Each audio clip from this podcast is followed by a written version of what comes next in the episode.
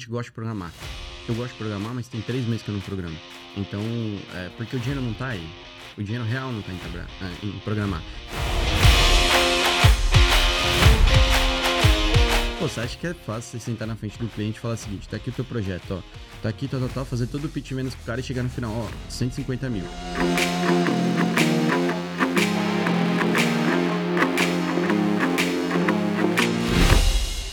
Hello World, olá mundo, seja muito bem-vindo ao Open Sidecast. Eu sou o Cauê. Eu sou o João. Robson aqui. E aí, qual, como essa ordem aí, velho? Não, tem E- que apresentar. Ah, Hoje tá. com o príncipe. Não, peraí, vamos fazer certo Tá, tá. então. Vamos Hoje, com o príncipe Juan Carlos Felizardi Green. Felizardo. Agora Felizardo mas Green. acertou, acertou. Arrancar Não, Felizardo tá Green. lá, é isso aí. Vou até travar o celular aqui porque eu tava com o nome. tava anotado aqui.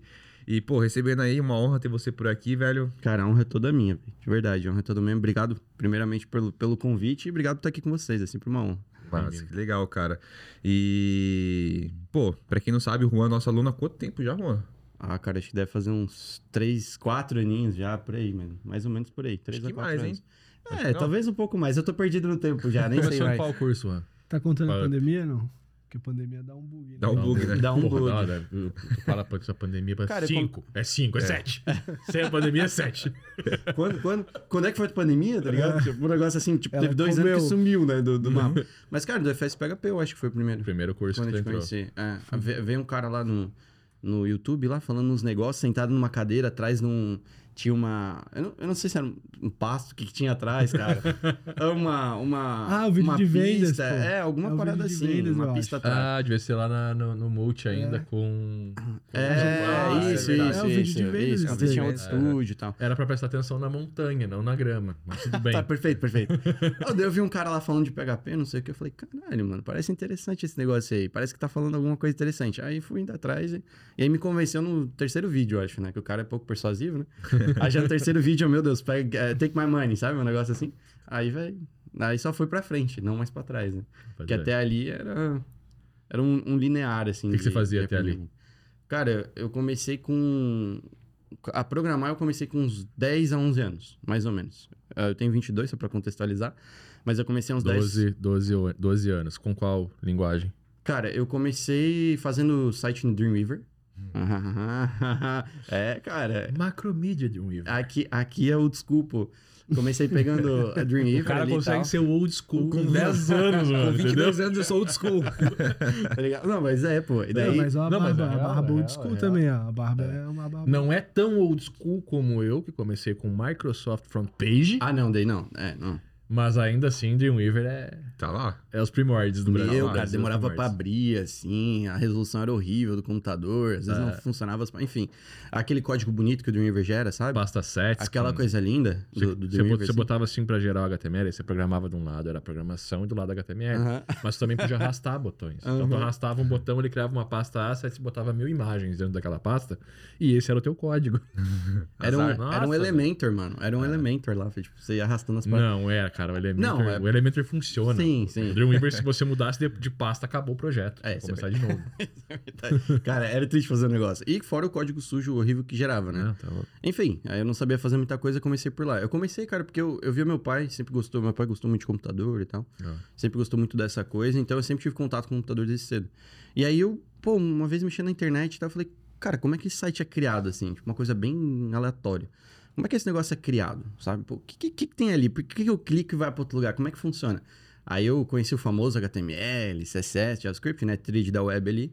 E aí depois eu fui, eu fui começar a entender. E eu pensava, cara, eu juro pra vocês, no início eu pensava assim, ó, eu devia ter uns 11 anos, cara. Eu pensava, cara, que estranho, será que o Google faz todas as pesquisas do site na mão? Porque eu só fazia fazer um site estático, né? Aí eu pensava, tipo assim, pô, será que cada sitezinho desse o cara foi lá e programou todos os links um a um e tal? Ah, e aí a minha mãe tinha um amigo que ele é. Esse é, também é old school do PHP, mas old school assim, total.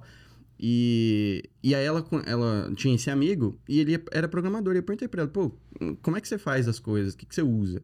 Aí ele olhou pra mim e falou, não, cara, eu uso PHP, é a melhor linguagem que tem e tal. Cara, sei lá, 2012 mais ou menos ali. Ó, a melhor linguagem que tem e tal e tudo mais. Eu falei, pô, massa, como é, que, como é que eu aprendo isso aí? Aí eu peguei o livrinho do... da... Aquele que eu te mostrei Pega lá. a da- de objetos do Pablo? Não. Era, não, da, era aquele que tem um elefantinho, assim, é, é, é roxo, azul, não For sei. Drums. Cara, eu não lembro o nome do livro, mas tipo assim, é um livro de 2009, da Nova Tech, eu acho. Alguma coisa assim, da editora nova, alguma coisa assim. O da Nova Tech é o PHP orientado a objetos do Pablo. É, da- então deve ser. É isso. da Eu tinha- Aglígio. Dá, dá o É, foi o cara que. Ele foi meio que precursor no Brasil, cara, porque ele trouxe a orientação a objetos pra cá. Né? O cara é fera. Na época dele, é fera pra caramba. Então, aí eu não, eu não consegui entender nada da orientação a objeto, né? Obviamente. Mas nem era orientado a objetos. Sim, entendeu? mas Tipo, assim, eu só por- copiava Até por isso que eu acho que ele é precursor na parada, porque o PHP não era orientado a objetos nessa época e ele fazia orientação a objetos no PHP. É, faz, é. Era, era 5. 2012 era 5. ponto- 5.2? É, alguma talvez, coisa, é, alguma ou coisa an- nesse Ou sentido. menos e tal, é. E aí eu entendi que, cara, existe uma, uma coisa por trás ali, que não é o, o front-end da página e tal. Fui entender o conceito de back-end e tal. E comecei a aprender a fazer a variável, a fazer conta, fazer uma calculadora, aquelas coisas de sempre, né? Sim. E aí eu, um um tempo depois, eu fiz tipo um sistema de pedido, assim. Então, eu consegui, eu, eu tava num fórum lá e tal, um cara mais ou menos precisava, eu falei, cara, daqui. E eu ia, abria o livro, eu ia copiando os códigos pra mim, sabe? Eu tipo, e cara, meu, livro, velho. Pô, livro de programação é, é doido, né? Livro, É. cara. Hoje a gente não imagina pegar um livro de programação. Não, e fica tempo, né? defasado em. É, fica defasado em três meses. Fica defasado antes de lançar. Se a gente for pegar, realmente, acordo do- de qualquer livro de programação hoje, de qualquer tecnologia, enquanto o cara tá escrevendo, mudou. Quando lançou, já era. Escrevi, tempo de fazer a capa. Pra, pra provar trocou. isso, a gente tem um livro de PHP 6 no mercado e nunca existiu o PHP 6. Como o do 5.7. o cara tentou dar o, dar o predict do livro e não É. deu certo. Não, não rolou. Ele lançou o livro, saiu na Saraiva. ah, ele lançou. Ele lançou, teve o lançamento do livro. Eu fui até o, o, o local, aí eu abri o livro e assim, Ué? por que, que o PHP 6 é igual ao 5.6? Mas tudo bem, Sim. saca? Mas tem o livro, existe o livro, PHP 6. E aí eu ia copiando, assim, uma paradinha, na mão ali. Pô, aí lá, ele tinha sistema de como fazer um upload. Aí eu, eu pegava o negócio de upload e passava pra... Então tu pensa, procedural, todo o HTML com, com, com o PHP junto ali, né, e tudo mais. Cara, meu, virava uma, uma bagunça total, mas eu consegui fazer. Aí eu mandei pro cara lá, acho que o cara, acho que deu 200 ou 300 reais, mais ou menos, uma coisa assim. Tipo, bem, bem baixo mesmo. E aí depois eu Na fui gostando época, cada vez 300 mais. reais É, era um sim. salário, Mas mais que tinha salário mínimo. anos? Ah, eu tinha... só que eu vou botar um detalhe aqui. Eu ganhei 200 a 300 reais na Steam, tá? não foi tipo, eu ganhei 200, 300 reais. Eu ganhei em jogo, tá ligado? Na Ah, tá, ele- né? ele deu um ticket Tipo, pra ti. me deu um ticket de jogo. Então, ah, beleza, você fez aqui pra mim e tal. Mas era um negócio muito besta. Então, mais 200, 300 reais já era... Era um salário é, mínimo? Já, é, já era uma grana. Era eu não ma- faço era mais, ideia quanto era é. o salário mínimo. Eu não tinha essa Cara, consciência. dois- Quantos 2000 anos e- você tinha? 12. Nossa. Eu não 12, sei 13. 2012, eu lembro porque a última vez que eu trabalhei com carteira assinada foi em 2006, 2005. 2006 eu já saí. E eu ganhava de salário, tipo, 170 reais, que era o salário, Nossa. saca? Então era 320 por aí, Ah, era o salário mínimo. 2012, 200, 300 conto já era dinheiro. Era Pra grana 12 pra anos de caceta, idade. grana Mano, pra 12 caceta. anos, É, cara. é que Hoje, ele- o cara com que que 12 você anos já é, 12 já é anos, uma cara, grana. naquela Com a minha época? terra. Ah. 12 anos naquela época eu não fazia nada, irmão. E, e eu já gostava dessa parada, então eu já, pô, comecei a aprender ali, ia mais a fundo, fazia as, as coisas pra mim, a começar a fazer scrapping, né? Tipo, brincar assim com scrapping, Aham. pegar dados e tal. E aí foi, foi desenrolando mais ou menos nisso. Depois eu fui pra hacking também, foi uma, uma coisa mais sentido, fiz alguns campeonatos, fiquei entre top 3 de um, um dos maiores campeonatos do Brasil, né? Que é, enfim, não vou falar o nome da empresa para não fazer propaganda à toa, mas é, então também fui para essa área posteriormente, muitos anos depois, né? Talvez 2016, 2017. Não faz tanto tempo assim, né? Porque eu sou de 2000, tá? Então, assim, só para falar, mas é, foi. Começou ali, cara. Começou ali. Começou aquela. Cara, mas como é que você quer criado? Aí nós tínhamos aula de informática na escola, tipo, com uns 12, 13 anos assim. Aí os meus amigos sentavam assim do lado e falava, cara, vou te ensinar a fazer um quadrado em CSS, cara. Muito foda. Deve ir lá fazer uma, um- um- uma paradinha, uma tabela, né? Na div, fazer uma tabela e tal. Aí mostrava e coloria. Caramba, cara, isso é incrível, sabe? Tipo, aquelas coisas assim, super simples. E foi aumentando mais o gosto. Eu vi que, pô, cara, dá pra, eu posso criar qualquer coisa. É, é tipo ser um inventor, sabe? Eu posso criar qualquer coisa de qualquer jeito, como eu quiser. E aí eu já, eu já tinha a certa ciência de que programação ia ser a parada. Sempre foi, porque eu pensei, pô, se alguém pode fazer isso, imagina o que pode criar. Né? E aí, enfim, fui, fui, eh, fui do livro para outro livro, fui melhorando, fui entendendo mais JavaScript. Aí eu encontrei uma ferramenta muito incrível que eu uso até hoje. E se se chama jQuery, cara. É incrível, facilita demais a vida. Ou a gente criou um sistema. Não, não, peraí, jQuery não pode mais, jQuery tá defasado. Ah, tá, entendi. Não, Não pode beleza. mais ah, não posso falar que eu uso? Não, não Tá, pode tá, então. Porra, projeto que a gente entregou de 120 mil com jQuery, porra. foda. Não, esse daí não conta. Ah, não conta? Tá, tá. 120 mil com jQuery não vale. Ah, tá. Não vale. Porque sabe Não, por que não vale? Hum. Porque se o cliente sentar contigo e falar, ô, se tu usou jQuery, ele vai te demitir, cara. Entendeu? Usou PHP. PHP. PHP, Não. não. E é impossível, né? Ah, Não, é impossível alguém vender um projeto desse tamanho É. usando jQuery. Não dá. Não, não, pode. tem como. Não tem, é, é- cara, assim, não, não tem como. E depois de um tempo também, aí eu encontrei o Laravel, né? Uhum. E aí o Laravel ali eu fiquei por um bom tempo, entendi melhor, fui mais a fundo na estrutura e tal. E a gente usa muito, inclusive, hoje, o Laravel também, né? Até porque ele facilita bastante a parte de desenvolvimento. Então, o, a- o tempo que a gente otimiza ali é muito grande. E você encontrar gente que manje de Laravel também é muito fácil. Uhum. né? Então, basicamente foi isso, cara. Foi curiosidade. Curiosidade total. Pô, vou ver como é que fazer, vou, vou entender como como esse negócio tá funcionando, aquelas dúvidas bestas, assim, de tipo, pô, o Google faz tudo na mão, sabe? É, sem noção nenhuma, assim, com uma, com uma inocência, sabe, diante É. disso. E, e daí, como vocês falaram, pô, era, era grana pra época, mas é porque ninguém sabia fazer, né? O cara jogava lá no fórum e, e cara, o pessoal ficava, tipo assim, ah, eu faço, eu faço, não sei o quê, mas ninguém fazia. Ninguém fazia. Em terra de cego, quem tem um olho é rei, né? É. E é mais ou menos o que aconteceu no começo da programação no Brasil. A gente tinha aquela, aquela galera que começou a fazer site, mas era site estático, então o business da parada era cobrar pra botar um artigo no site ou pra botar uma foto no site novo. Você pegou essa época, não Sim, pegou? sim. Então, os caras pagavam, cara. Ah, cada foto que for modificar no Uhum. site é 50 reais. Não tinha um painel de controle. E aí é, começa a entrar essa era de painel de controle e tal. Aí vem o WordPress, explode tudo que o WordPress quer queira ou não ali. Ah, a galera vê, ah, mal escrito. É mal escrito? É mal escrito. É mal escrito pra caralho. Mas, cara, 70, 40% da internet usa WordPress. Como é que você vai. Eu queria ter escrito esse código mal escrito lá atrás, eu. Sacou? Velho, é isso, não importa o código. O código é meio, a gente tava falando antes, E né, resolve galera? o problema? Resolve, resolve todos os problemas, né? Maior e-commerce que tem hoje.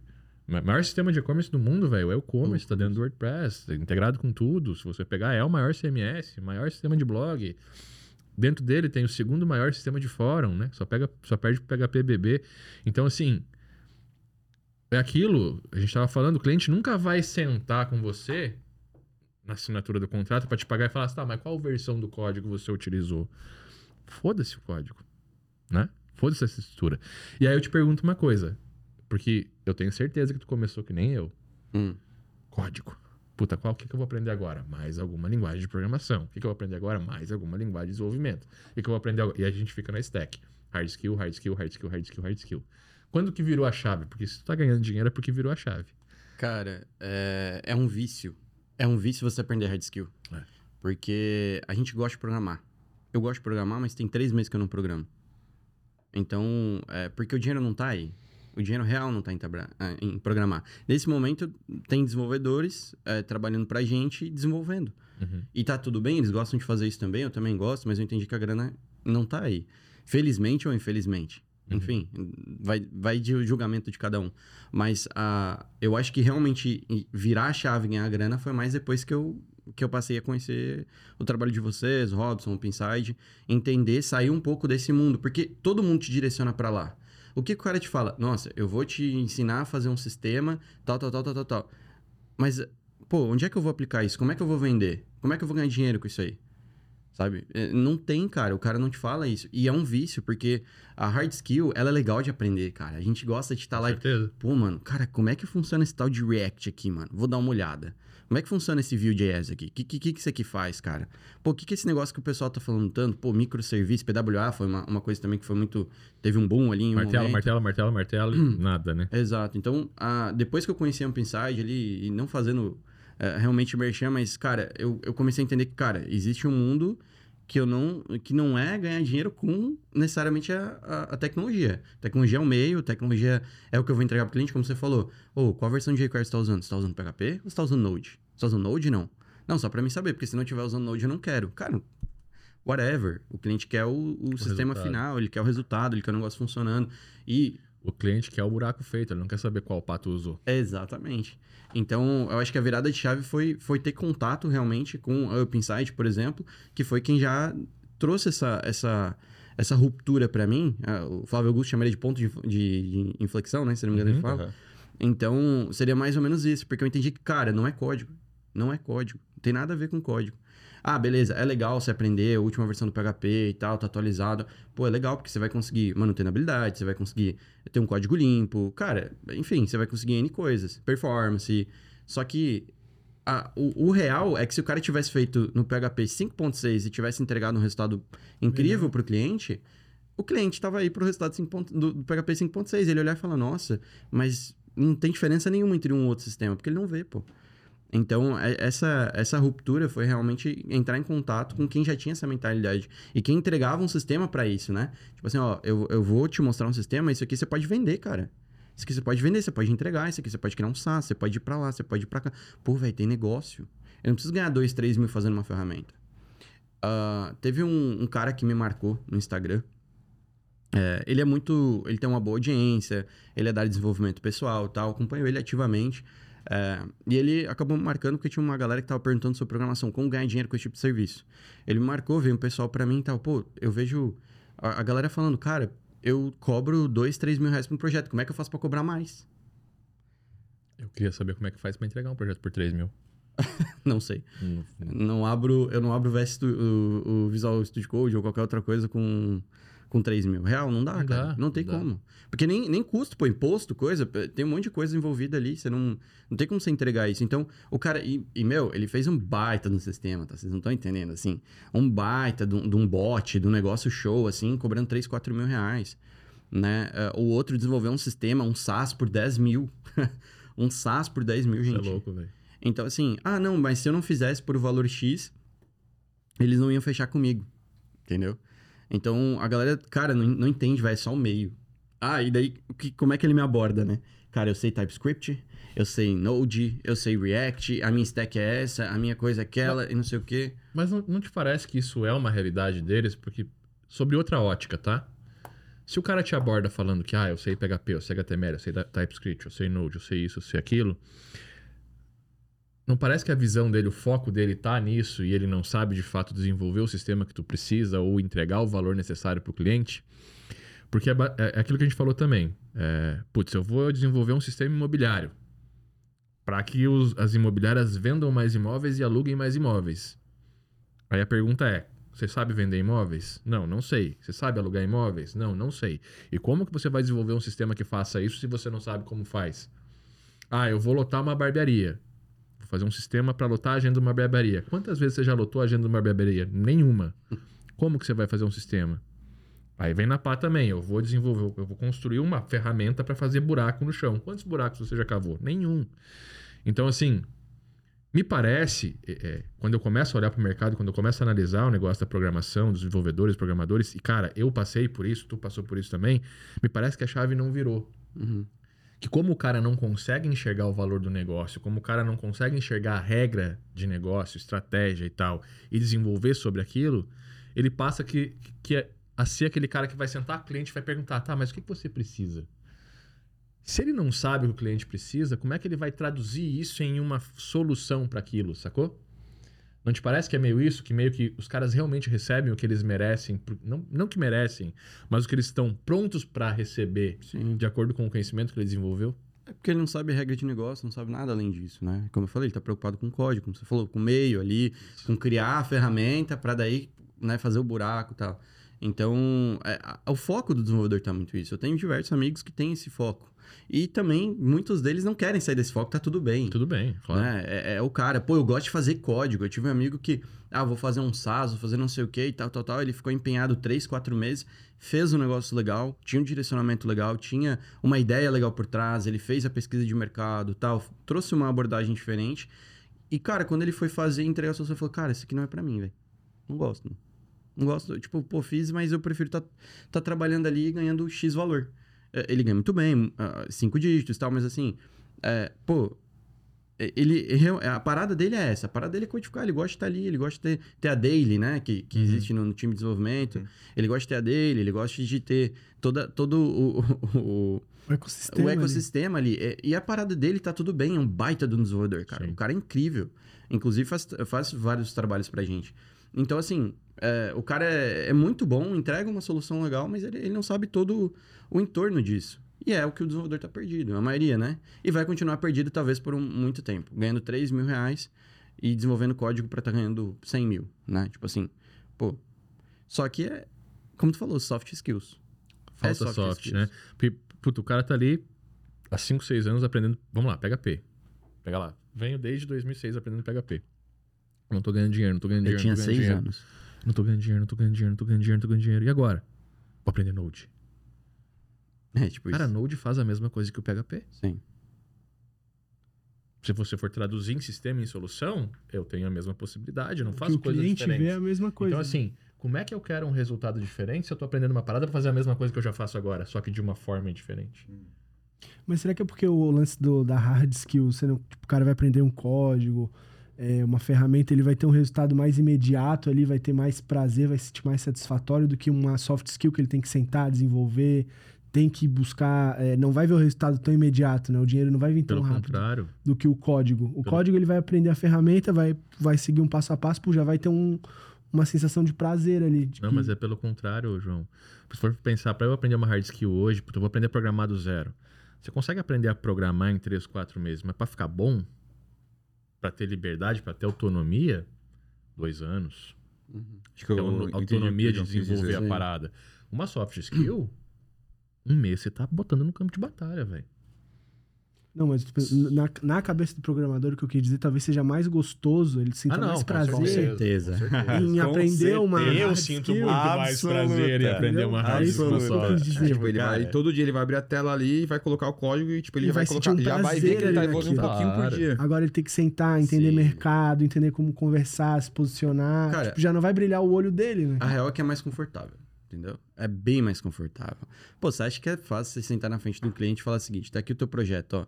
Tá aqui, tal, tal, tal, fazer todo o pitch vendas pro cara e chegar no final, ó, 150 mil. E o cara fala, tá muito caro. Ou o cara falar qualquer outra objeção. Pô, mas e aí, como é que vai funcionar tal coisa tal? Pô, não é confortável, cara. Entendeu? Não é confortável, mas aprender. Pô, eu tava fazando ali uma. Tu tá falando pro Robson antes, tava fazendo ali uma. Um códigozinho pra testar ali o chat GPD e tudo mais, né? Fazer alguma integração. Cara, pô, eu, eu sentei ali de, de noite, assim, era, sei lá, 11 da noite e vamos lá, cara. E, pô, quando eu vi era uma da manhã fazendo negócio. E assim, é totalmente imerso no negócio, porque a gente gosta de fazer código. Só que a parada é que código não dá dinheiro. Não é o código. O código é o meio, pô, pra entregar uma solução. Nem o cara que é programador dentro de uma empresa, não é o código que dá dinheiro pra ele. Tá ligado? É, é o que ele. É o final, É ele a entrega, entrega. o produto final. É, Eles não é o nem- serviço que ele entrega através do código. Exato. E claro, né, a gente tá falando assim que o código. Não é porque o cliente não vai ver o código que significa que você vai desenvolver uma coisa ruim pra ele. Sim, claro. Óbvio, claro. né? Sejamos claros, porque agora, ah, É, então não, é. o Só código, quer entregar agora- dinheiro, Ah, né, é, É, Não, é, com coisa, certeza, é assim, mas- tipo, É o buraco feito que dá o dinheiro, mas Sim. você precisa dar pá pra fazer o buraco. É, você vai ter que saber fazer Só o que código. você precisa dar pá e precisa saber cavar. Sim. É, tipo, não é porque você, Não o adianta- cliente não vai ver, você vai entregar um código ruim, É. todo lá ferrado ali pro cara. Mas Você não construiu nenhuma pá, você construiu uma colher, tá ligado? Faz Não, um buraco é também, real. né? Só que aí Essa tem a parada da difícil. manutenabilidade, tem tudo. Mas eu acho que o problema é que assim, o cara ele quer aprender tanto código que se ele precisa. Ele, ele tem uma pista que anda 100 por hora. Ele constrói uma Ferrari que anda 500, cara. Mas ele precisava só construir um carro que andasse Aham. a 100. É, exato, exato, exato. É questão É de, isso. de entender ali o momento, o que, que faz O- sentido, o que que precisa não faz. efetivamente, né? Tipo, cara, o, cara, o cliente O- precisa disso, disso, daquilo pra entregar um resultado. Não precisa entregar E- mais que isso. E o tipo, cliente é abstrato, né? É totalmente abstrato. Se não souber lidar com ele, ele vai falar, ó, eu quero mais ou menos isso, velho. É isso aqui que eu quero. Mas esse é o grande problema que eu vejo também, mano. E eu acho que tu mudou bastante quando, a partir do FSPHP, talvez a partir da agência de valor. Que é tu não sentar mais com o cliente pra perguntar o que ele precisa. é Sim, tu sentar com o cliente pra contar o que ele precisa. é o exemplo Sacou? do médico, né? É o exemplo do Sim. médico. Pô, sentei no médico, tô com dor nas costas. O médico vai olhar pra ti e diz, tá, o que, que tu acha que eu posso te receitar? Você é louco, velho? E aí? Sim. Onde, é que eu vou agora, entendeu? Você perde totalmente a referência. E é mais ou menos isso que o programador fala. Ele chega na frente do cara e diz, aí, como é que eu posso te Sim. ajudar? Constrói sistema pra mim, daí eu, eu faço orçamento pra você. Sabe? Constrói todas as telas ali, sabe o que, que eu vou precisar? É tipo uma coisa assim. É, é, é muito perdido isso. E aí, na maioria das vezes que eu sento com um cara que tem um problema, que eu vou fazer uma mentoria, ele fala, putz, eu fiz 100 prospecção, mas não consegui fechar. Tá, mas como é que foi isso? Não, eu consegui a reunião e fui rodar o briefing e não deu certo. Rodar o briefing. Você ainda roda briefing. Se você rodou o briefing na frente do cliente, já tá errado. Você vai Sim. ter que perguntar o problema que ele Sim. tem, cara. Já deveria saber todo o cliente. Deveria saber todo o cliente e na hora do, do- de sentar nessa reunião, de apresentar uma proposta, de fazer uma consultoria, mostrar para ele os problemas e tal, você aprofundar e descobrir algo a mais. Mas a estratégia de, de venda, a estratégia de, de você entregar o teu serviço para que esse serviço entregue resultado para ele, é tua. É tu que tem que trazer esse conhecimento pro cara. Se eu vou contratar um cara para cortar a minha grama, eu não quero que ele traga a máquina e eu diga para ele como cortar. Eu quero que ele saiba cortar a grama. E o, a galera deve pensar, pô, mas se eu for pegar todo cliente, ter que pesquisar, ter que montar um modelo, tá- vai dar um trabalho. E, e trabalho, é Não, mas exatamente isso. com, e com o tempo. Tudo que dá dinheiro dá E trabalho. com o tempo ele já vai ver o cliente, ele vai conseguir, cara, esse, esse cliente eu sei que, que eu vou Tem fechar. Esse não, básicos, não né, vai. velho? Claro. Tem Ele já vai básicos do conseguindo- negócio que você não precisa. Pô, não é porque eu vou desenvolver uma barbearia, depois eu vou pegar um outro que necessariamente eu vou ter que ser o melhor barbeiro. Não, você tem os princípios básicos que você vai olhar pro negócio do cara, você já vai entender o que ele precisa. Você não vai ser o especialista tanto quanto o cara é naquilo que ele faz, mas tem umas coisas básicas que você já vai saber. Se for especialista, é melhor. Não, com certeza. Se eu fizer só pra barbearia, claro, você vai virar um especialista. Mas às vezes o cara pensa assim, ah, então significa que agora eu vou ter que estudar o nicho de barbearia pra conseguir que- arrumar um cliente de barbearia.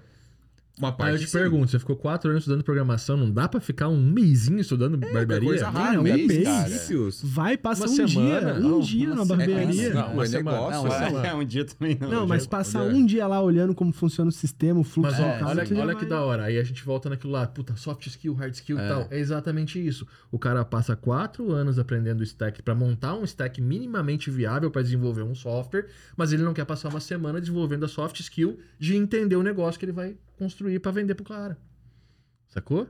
Aí você pensa assim, cara, você tem um iPhone na mão, você tem um dispositivo na mão, um celular na mão, qualquer coisa na mão. Quantas perguntas você teve que responder pra que isso te agrade? Zero. Você só teve que ir na, na loja comprar, porque a solução é o que você precisa. E é basicamente isso que a gente tem que ser. A gente tem que ser a solução que o cliente precisa. Ah, mas como é que eu faço para tudo quanto é tipo de cliente? Não faz. Não tem resposta fácil para isso, velho. Você senta, olha pro cliente, faz uma pesquisa de mercado, entende quem são os concorrentes, faz uma, uma, uma planilhazinha para poder diferenciar quais são os diferenciais competitivos, preço, garantia, prazo de entrega, atendimento, comercial, como é que o teu cliente está dentro disso para que você possa entender qual é o problema dele. Isso Porque se, independente de nicho, né? Você já tá geral. Cada nicho. Não é nem nicho. É, é nicho, né? Segmento nicho. É cada nicho. Eu ia falar, não é nem segmento, mas é exatamente isso, cara. Dentro de um segmento, ah, barbearia e salão de beleza tudo igual. Não, porque barbearia atende homem, salão de beleza atende mulher. É totalmente diferente.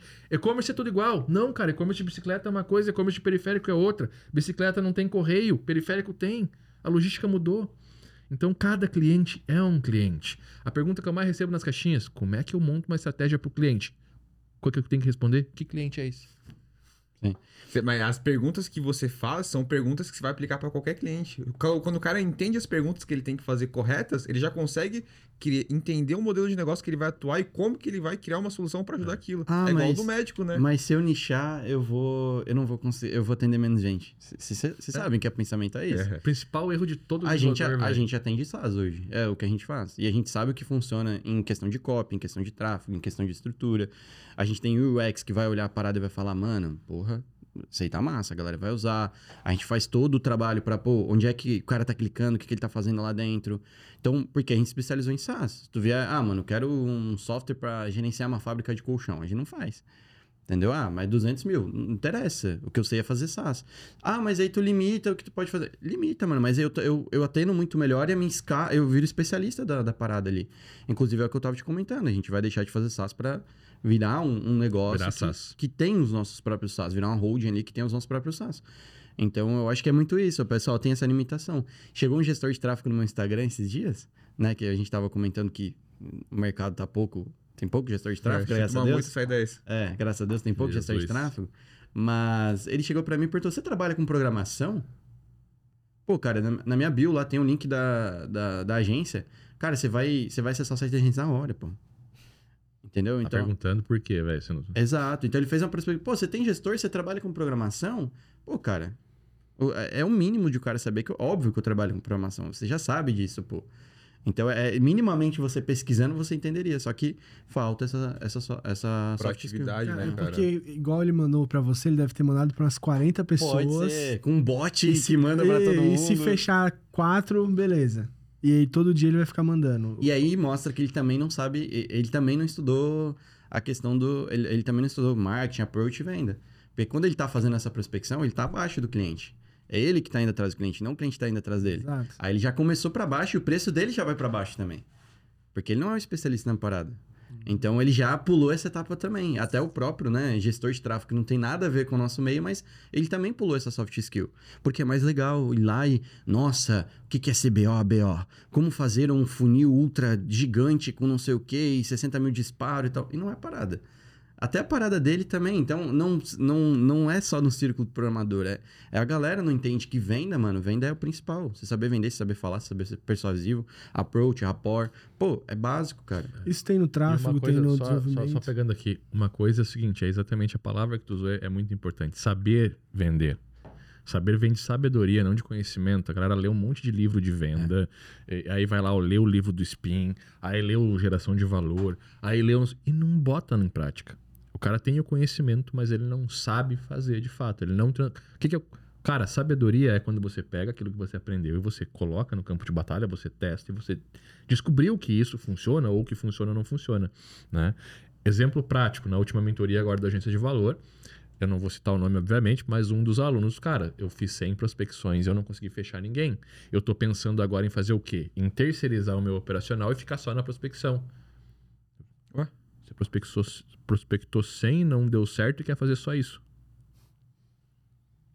Saca? Então, tipo, é, é- é- não é falta de lógica, a gente entende, é assim no começo, a gente Sim. tá meio perdido, quer tentar fazer as paradas do jeito certo, mas se você prospectou 100 e não prospectou, você não tem que fazer só isso, você tem que sentar, aprender um pouco mais e testar novas skills, desenvolver as tuas softs para poder é, é, gerenciar esse resultado, né? E o mercado não, não pensa nisso, cara. O mercado simplesmente não pensa nisso, sacou? Então é bem que você falou, é saber. O que, que você sabe fazer de fato? Ah, eu sei programar um SaaS. Quantos SaaS você já fez na vida que deu certo? Nenhum. Eu sei desenvolver um sistema imobiliário. Quantos sistemas imobiliários você já fez que botou numa imobiliária e está rodando agora? Nenhum. Eu sei atender qualquer tipo de cliente. Não, você não sabe. Desculpa. Isso daí é mais difícil E, ainda. pô, como é que você vai ter processo pra isso, né? Convenhamos, né? Como é que você vai Sacou? ter processo pra todo Então, mundo? a- aí, aí aquele pensamento, porra, eu não vou fechar agora porque tudo é oportunidade. Se você tá indo pra São Paulo, todas as estradas são uma oportunidade de chegar em São Paulo? Não, né? Não. Se eu pegar a direita errada, eu chego num lugar Sim. que não é São Paulo. Então, e o cara não enxerga isso. Então, no começo, o que, que é mais fácil? Eu abrir pra todo mundo e eu não consegui conversar com ninguém porque eu não entendo nenhum negócio. E aí você pensa o seguinte, básico, tá? Eu vou fechar um novo contrato. Eu sentei com uma imobiliária. Eu vou fazer uma proposta para ela. Eu tenho que sentar, entender como que vende, como que faz um contrato, como que aluga o imóvel, qual que é a perspectiva daquela imobiliária para que eu possa desenvolver o sistema. Eu tenho que olhar o que os concorrentes estão fazendo. Fechei com ela. Aí chega uma barbearia. Vamos lá. Faço tudo de novo. Aí chega um salão de beleza. Uh, vamos lá, faço tudo de novo. Não é mais fácil você fazer uma vez para imobiliária e fazer pra, e melhorar o que você fez uma vez para ficar cada vez melhor naquilo? Processo. Então, se está começando agora e não tem cliente, e não está vendendo e não está ganhando dinheiro, fecha o teu mercado e dá direção.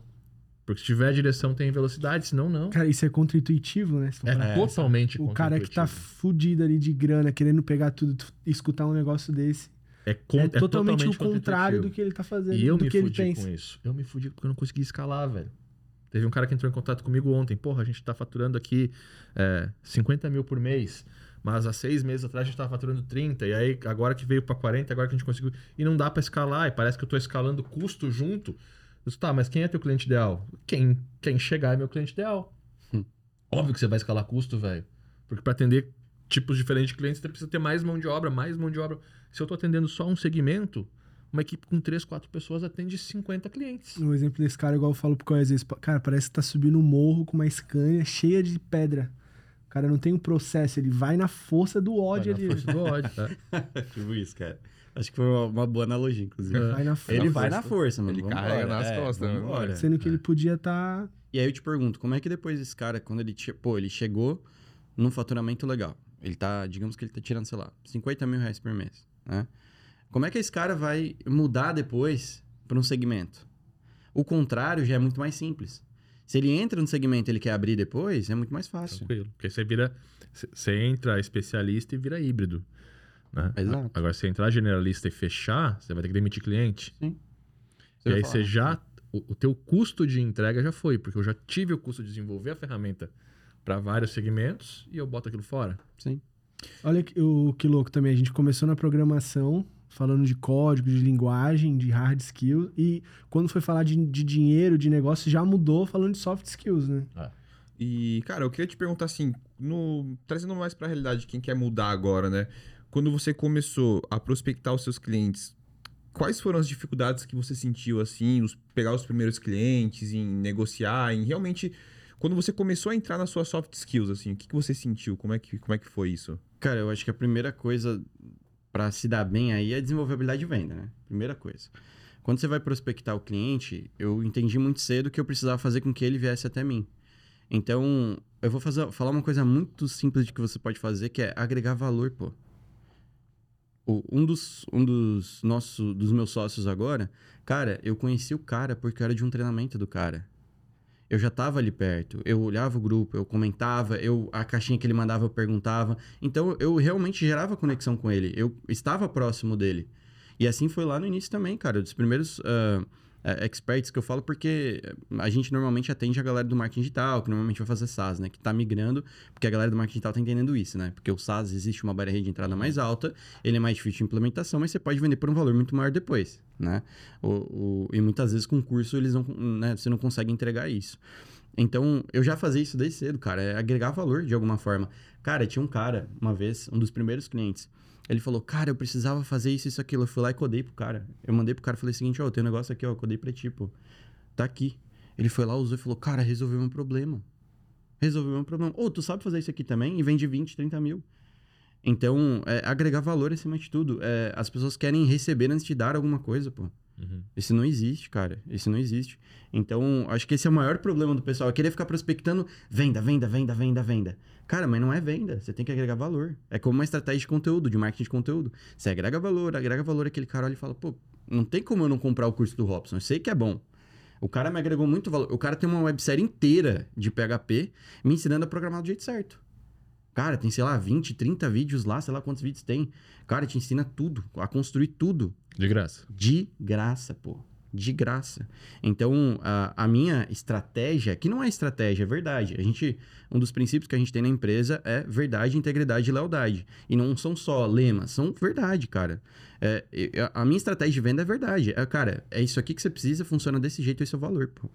Ah, não, mas eu não. opa. ah, não, mas eu não consigo pagar, eu não consigo fazer. Cara, é esse o valor, é isso, é isso que você precisa. Aí já é outro problema. É, já é outro problema. E não é vamos teu, conversar em condições. É. É isso que eu vou Exato. te entregar. Então, assim, é, é verdade acima de tudo. Então, pô, quando a gente. Quando eu vou ajudar alguém, eu não vou ajudar pensando, cara, eu vou ajudar, cara, eu vou conversar com o Robson lá e fazer isso aqui pra ele porque eu vou ganhar tal coisa. Não, tô nem aí porque eu vou ganhar, pô. Eu tô agregando. Se vai voltar ou não, eu vou pro E próximo. que sempre volta, né? Volta, cara. Sempre, volta. E se não é com a pessoa, a pessoa te indica porque fez Sempre aquilo ali volta, pra cara. você. Porque ninguém faz isso, pô. Tá todo mundo preocupado em receber. Todo mundo quer receber antes de dar, velho. Não tem como. Tá todo mundo preocupado em receber. Esse é o ponto. Agora, dessa ótica, se a gente olhar um pouquinho de cima, eu tô preocupado em receber e sou teu cliente, tu tá preocupado em receber e é o programador. Ferrou? Então, qual que é o principal ponto? Se tu tá querendo vender pro cara, entrega primeiro porque ele tá querendo a mesma coisa que você, receber algo, né? Quando a gente começa a entender isso, putz, o que, que eu posso fazer por essa pessoa agora? Exato. para que ela possa me dar atenção, porque a primeira coisa que você tem que receber é a atenção. Então, o que, que eu posso entregar para ele para que ele possa me entregar é a, é a atenção e aí sim eu possa mostrar para ele outros problemas, entregar para ele de verdade esses outros problemas para que aí então eu consiga fechar talvez um contrato. E pode ser contra-intuitivo também, né? E é bem isso. Se for olhar agenciadevalor.com/aulas, tem a minha aula lá que fala sobre a consultoria gratuita. Cara, eu não sei quantos contratos tu já fechou com ela. Mas quem usa a consultoria gratuita e implementa ela do jeito certo, consegue fechar cliente, porque é exatamente isso. Eu já falei mil vezes, ah, mas eu, Robson, eu não gosto de fazer a consultoria gratuita porque eu entrego muito e às vezes o cliente não, não, não, não fecha comigo. Eu disse, cara, você tem que entregar é muito mais do que Sim. você está entregando, porque se ele não fechou contigo é porque tu não entregou o suficiente. Ah, mas aí ele vai fazer sozinho? Não vai, o teu cliente não vai parar de, de, de atender a barbearia dele ou de Aprender atender a programar. sorveteria dele para aprender a programar, desenvolver página, fazer tráfego pago e tudo que tu botou na consultoria. Isso é ridículo, cara. Entrega tudo, mostra para ele tudo. Eu gosto de dar sempre o exemplo do construtor, né? Puta, eu comprei um terreno e aí eu quero construir uma casa. Aí eu chamo um construtor, cara, como é que você vai construir? Não, eu, tá aqui o projeto, né? Não, mas como que você vai fazer aqui a fundação e tal? Olha, eu não vou te, fa eu não vou te falar isso. Tá aqui o projeto, vou, vou fazer teu projeto. Tá bom. Aí eu chamo outro construtor e diz, ó, como que você vai fazer? Não, vou puxar a fundação daqui, porque aqui vai ficar melhor aqui. Eu vi que dá pra gente, de repente, botar uma piscina, vou levantar uma parede aqui. Aqui a gente vai fazer um telhado assim, assim, com cinco águas e tal, vai ficar mais bonito. A gente vai pegar a luz do sol de lá, porque aqui vai esquentar assim, não sei o que lá. Me entregou a minha casa, eu falei, cara, eu, eu imaginei a casa agora. Eu consegui imaginar o meu sonho. Tu acha que eu vou conseguir fazer a casa? Porque eu consegui imaginar Sim. ela? Não, mas eu comprei o cara. A mesma coisa, velho. Quando eu sentar com o meu cliente de desenvolvimento, eu falar pra ele, cara, aqui você tem esse problema, a gente vai arrumar assim, aqui a gente vai botar uma estratégia de marketing desse ponto aqui. Não precisa ficar fazendo conteúdo todo dia, mas se você puder me, me ajudar com os stories, a gente consegue pegar aquilo que você faz já, que tá sendo muito bom. Ó, tô vendo o que você tá fazendo aqui, mas vamos impulsionar, não tá tendo comentário, não tá tendo curtida. Vamos trabalhar pra poder envolver a galera com aquilo que você faz, que é muito bom. Aí eu vou trazer também uma landing page de prospecção. se- Eu faço o cara imaginar a parada funcionando, velho. Esse cara sai dali comprado. Isso automaticamente espelha os clientes preguiçosos dos clientes realmente bons que querem trabalhar. Que querem que você vai poder aumentar o seu preço, vai poder criar um fluxo melhor. Tem Porque que o tomar cara. cuidado, João. Não, mas o cara que, o cara que Você começa a escutar expelir o isso, cara. o cara que escuta isso e é preguiçoso, que não quer fazer stories, quer resultado rápido, não quer imaginar, só quer ali, ele não vai fechar com você, ele vai pegar e vai pelo preço só. Não é um bom cliente pro cara estar ali de olho. É complicado, ainda não acredito. É, é- não é um bom cliente pra você estar de olho, mas você vai ter que desenvolver mais uma soft skill que é filtrar esse tipo de cliente. Mas você vai ter que filtrar ele, porque se você, se você trazer, trouxer ele para uma consultoria gratuita, eu acho que ele fecha. Mesmo, mesmo você botando essas coisas na mesa, ele fecha com você e depois dá problema ali na frente, tá?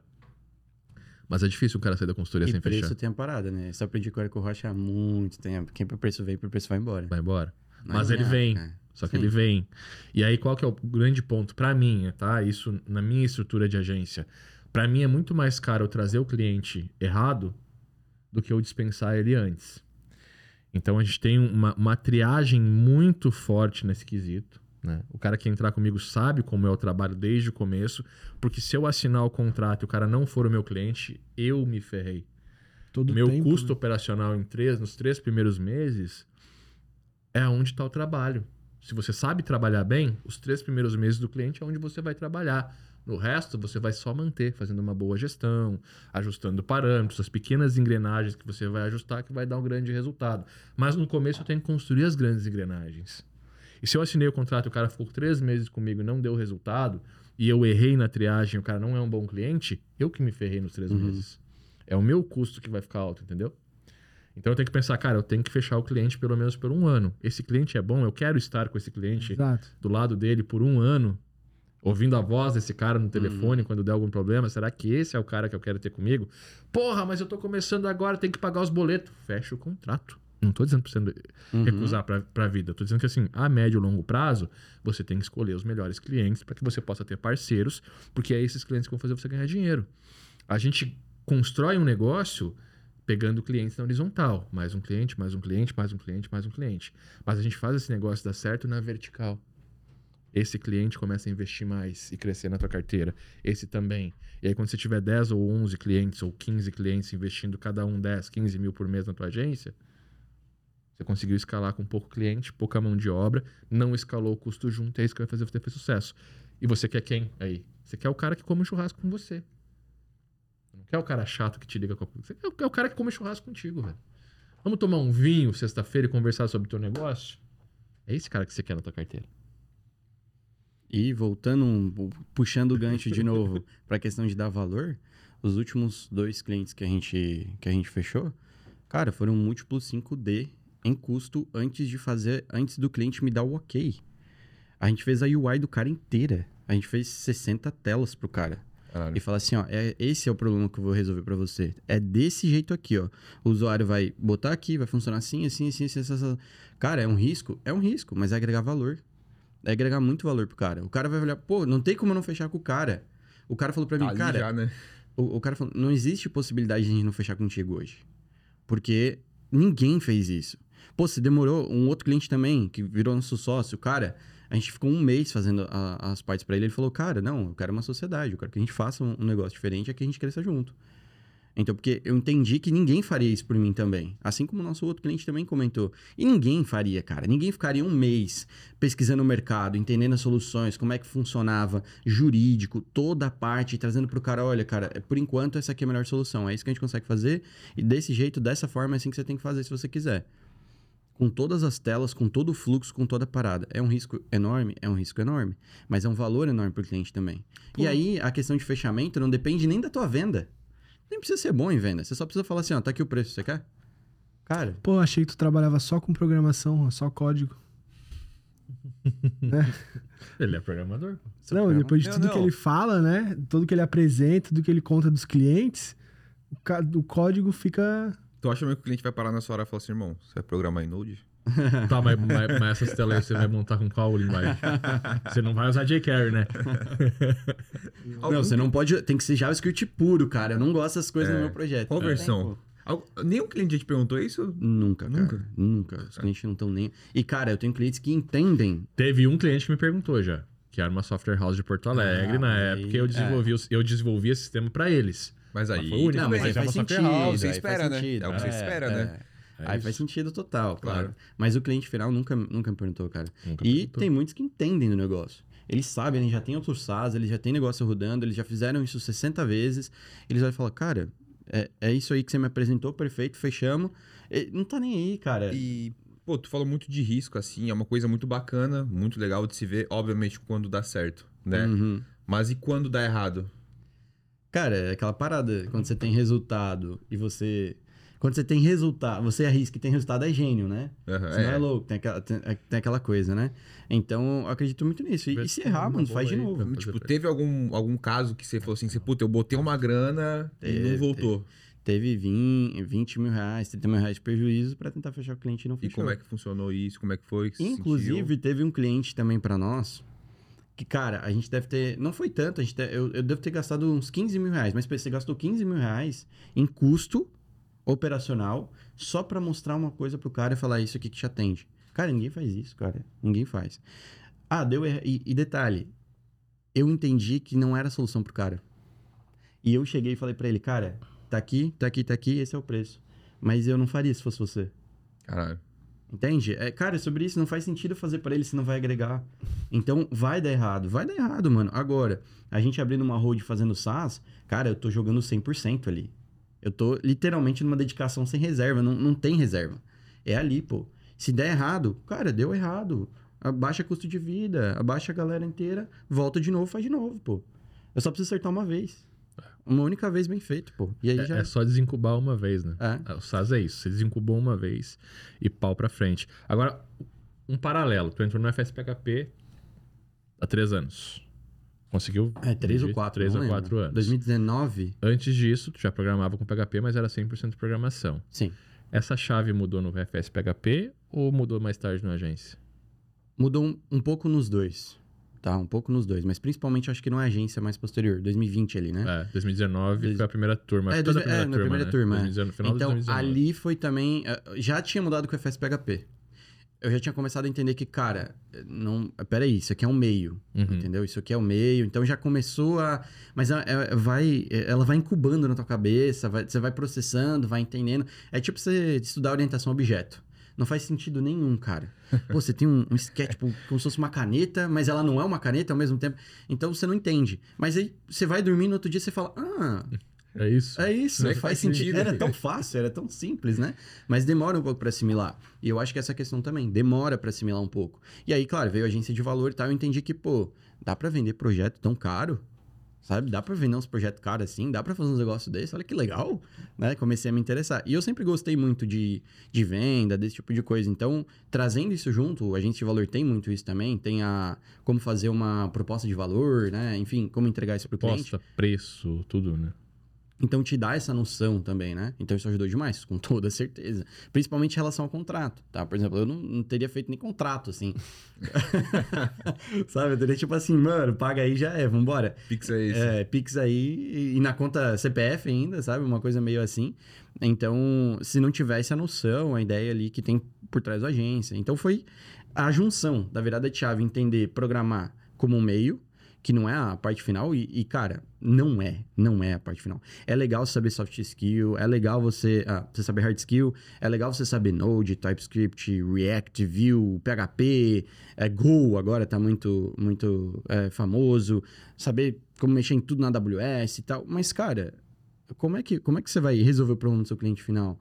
Então, entender isso, cara, e demorou, demorou, foi, foi, foi transformando na cabeça, foi virando em ah, entendi, velho. Então o cliente quer, ele não tá nem aí pro que eu vou fazer. E no início eu fazia isso, antes até do FSPHP. Quando eu vendia o sistema, eu chegava e falava, tipo assim, cara, é, oh, foi criado na melhor tecnologia. Com os melhores, não sei o quê. Melhores padrões de projetos mundiais. Cara, Eu tinha isso no meu cartão de visita em 2006. Nós usamos as melhores linguagens, os melhores padrões de desenvolvimento mundiais para desenvolver o seu software. caramba, cara.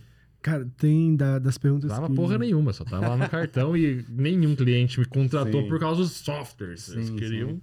Da- olha que engraçado, né? Das perguntas que veio pro Instagram do Hobby, teve uma, fala o nome da pessoa, melhor não falar, né?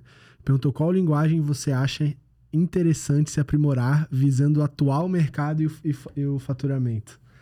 Porra, Perde pro cara. O cara faturou um milhão com SaaS em Ah, velho. Não. Mais de um milhão desenvolvendo SaaS nos últimos 18 meses. 1.3 18 meses. Tem- mais de um milhão em SaaS. tem algumas perguntas de SaaS que eu vou fazer também, mas eu achei Ou seja, interessante. você começou novas ferramentas a partir de novas linguagens, linguagens Sim. antigas também. Mas Aí achei vai. interessante ela querer, é, mais uma vez, o programador querendo perguntar qual que é a linguagem, que você acha interessante. Não, mas ele, ele vai responder. Não, vamos lá. Cara, nenhuma. Não interessa. Realmente não interessa a linguagem, cara. Isso. A mais rápida pra você aprender, botar no mercado, botar projeto é PHP. Se você não sabe, eu quero aprender agora e quero fazer o negócio rodar. Cara, você precisa aprender uma linguagem, você precisa começar de algum, de algum ponto. Eu acho que é mais fácil é PHP. É o que você vai entregar o resultado mais rápido. Então, ah, o teu cliente precisa XYZ, precisa de um sistema de gerenciamento. Você vai conseguir fazer mais rápido. É mais fácil. Com certeza é mais fácil você aprender. Mais fácil, mais barato, né? A Exato. questão assim, eu, eu, eu brinquei com Node muito pouco. Mas para levantar um Node, para levantar um projeto em Node, porra, não é contratar uma hospedagem de 14 reais e tá pronto, né? Não. Não, é, eu, eu subo na mão, por exemplo. A gente tem projetos em Node. Pra você ver, a gente tem projetos em Node, a gente tem projetos em PHP. Cara, em tudo quanto é tipo de coisa. E não interessa. Até a gente. tinha até umas co- coisas em ASP.NET lá que os caras tinham. E, assim, eu não faço ideia. Eu falei, cara, resolve pra mim, porque eu realmente. Mas assim, é, não interessa, pô. É, é só, é só o, meio que você vai entregar uma solução. Como a gente tava falando, o cliente não vai olhar assim, nossa, é versão 5.6 do PHP. Ele não tá nem aí. Então eu acho que a resposta seria, cara. Se você não sabe nada e quer entregar alguma coisa rápido de mercado, começar a ganhar dinheiro, eu acho que o PHP é o caminho mais curto e mais fácil, tá? Para você conseguir entregar uma solução. Provavelmente as primeiras que você vai entregar vai ser muito ruim, vai, vai ser horrível. Né? Vai ser muito ruim. Mas depois você vai começar a padronizar as coisas. E entender que é um meio, pô. É um meio para entregar uma solução e não, e não a solução em si. É né? Então, como eu falei, a gente tem Node, da- tem Node, Node com TypeScript, a gente tem React, tem projetos com, que usam Vue, tem tudo, cara. Tem absolutamente. jQuery, Laravel, jQuery a gente usa muito, cara, muito. Pô, cê- cara, sistema de 30, 40 mil a gente cria com Laravel e jQuery, meu custo vai lá embaixo, pô. É. É. muito fácil criar. Se eu quisesse criar em dois dias, hoje eu não, eu não crio, mas se eu quisesse criar, em dois, três dias tava criado. O Laravel facilita muito isso, né? Porque ele já dá uma estrutura pronta. Então, é, é, é muito louco, cara. E quando você entende que não tem nada a ver com nada, pô, eu tenho N desenvolvedores trabalhando em N linguagens. E não interessa. O que importa é o cliente final sentar com o cliente, fazer uma reunião, olhar, ó, ficou assim, pô, cara, ficou bom, né? Caramba, cara, pô, ficou bem do jeito que eu queria, ficou melhor do que eu queria. É isso, pô. E visu- Então, visando o atual mercado de faturamento, é isso, não importa a linguagem, né? Tem outro, outro perguntou assim, ó. Não É, importa a linguagem, mas fazendo um adeno, eu acho que é muito importante tu entender e ter segurança naquilo que tu tá aprendendo. Saber que o que tu tá aprendendo tá correto, porque em qualquer linguagem você vai precisar de padrão de projeto, você vai precisar de ciclo de vida, vai precisar da manutenção, vai precisar ter um código bem escrito para que a tua equipe possa trabalhar em cima desse código. Então, muito mais importante da linguagem de programação que tu vai aprender é como tu aprende a programar. Programar do jeito certo é muito importante, independentemente da linguagem. né? O, o Juan com certeza deve cobrar PSR do, da equipe dele, deve cobrar eh, comentários do jeito certo, deve cobrar escrita de variável dentro de padrão, endpoints, microserviços, processamento, tudo isso tem que ser cobrado.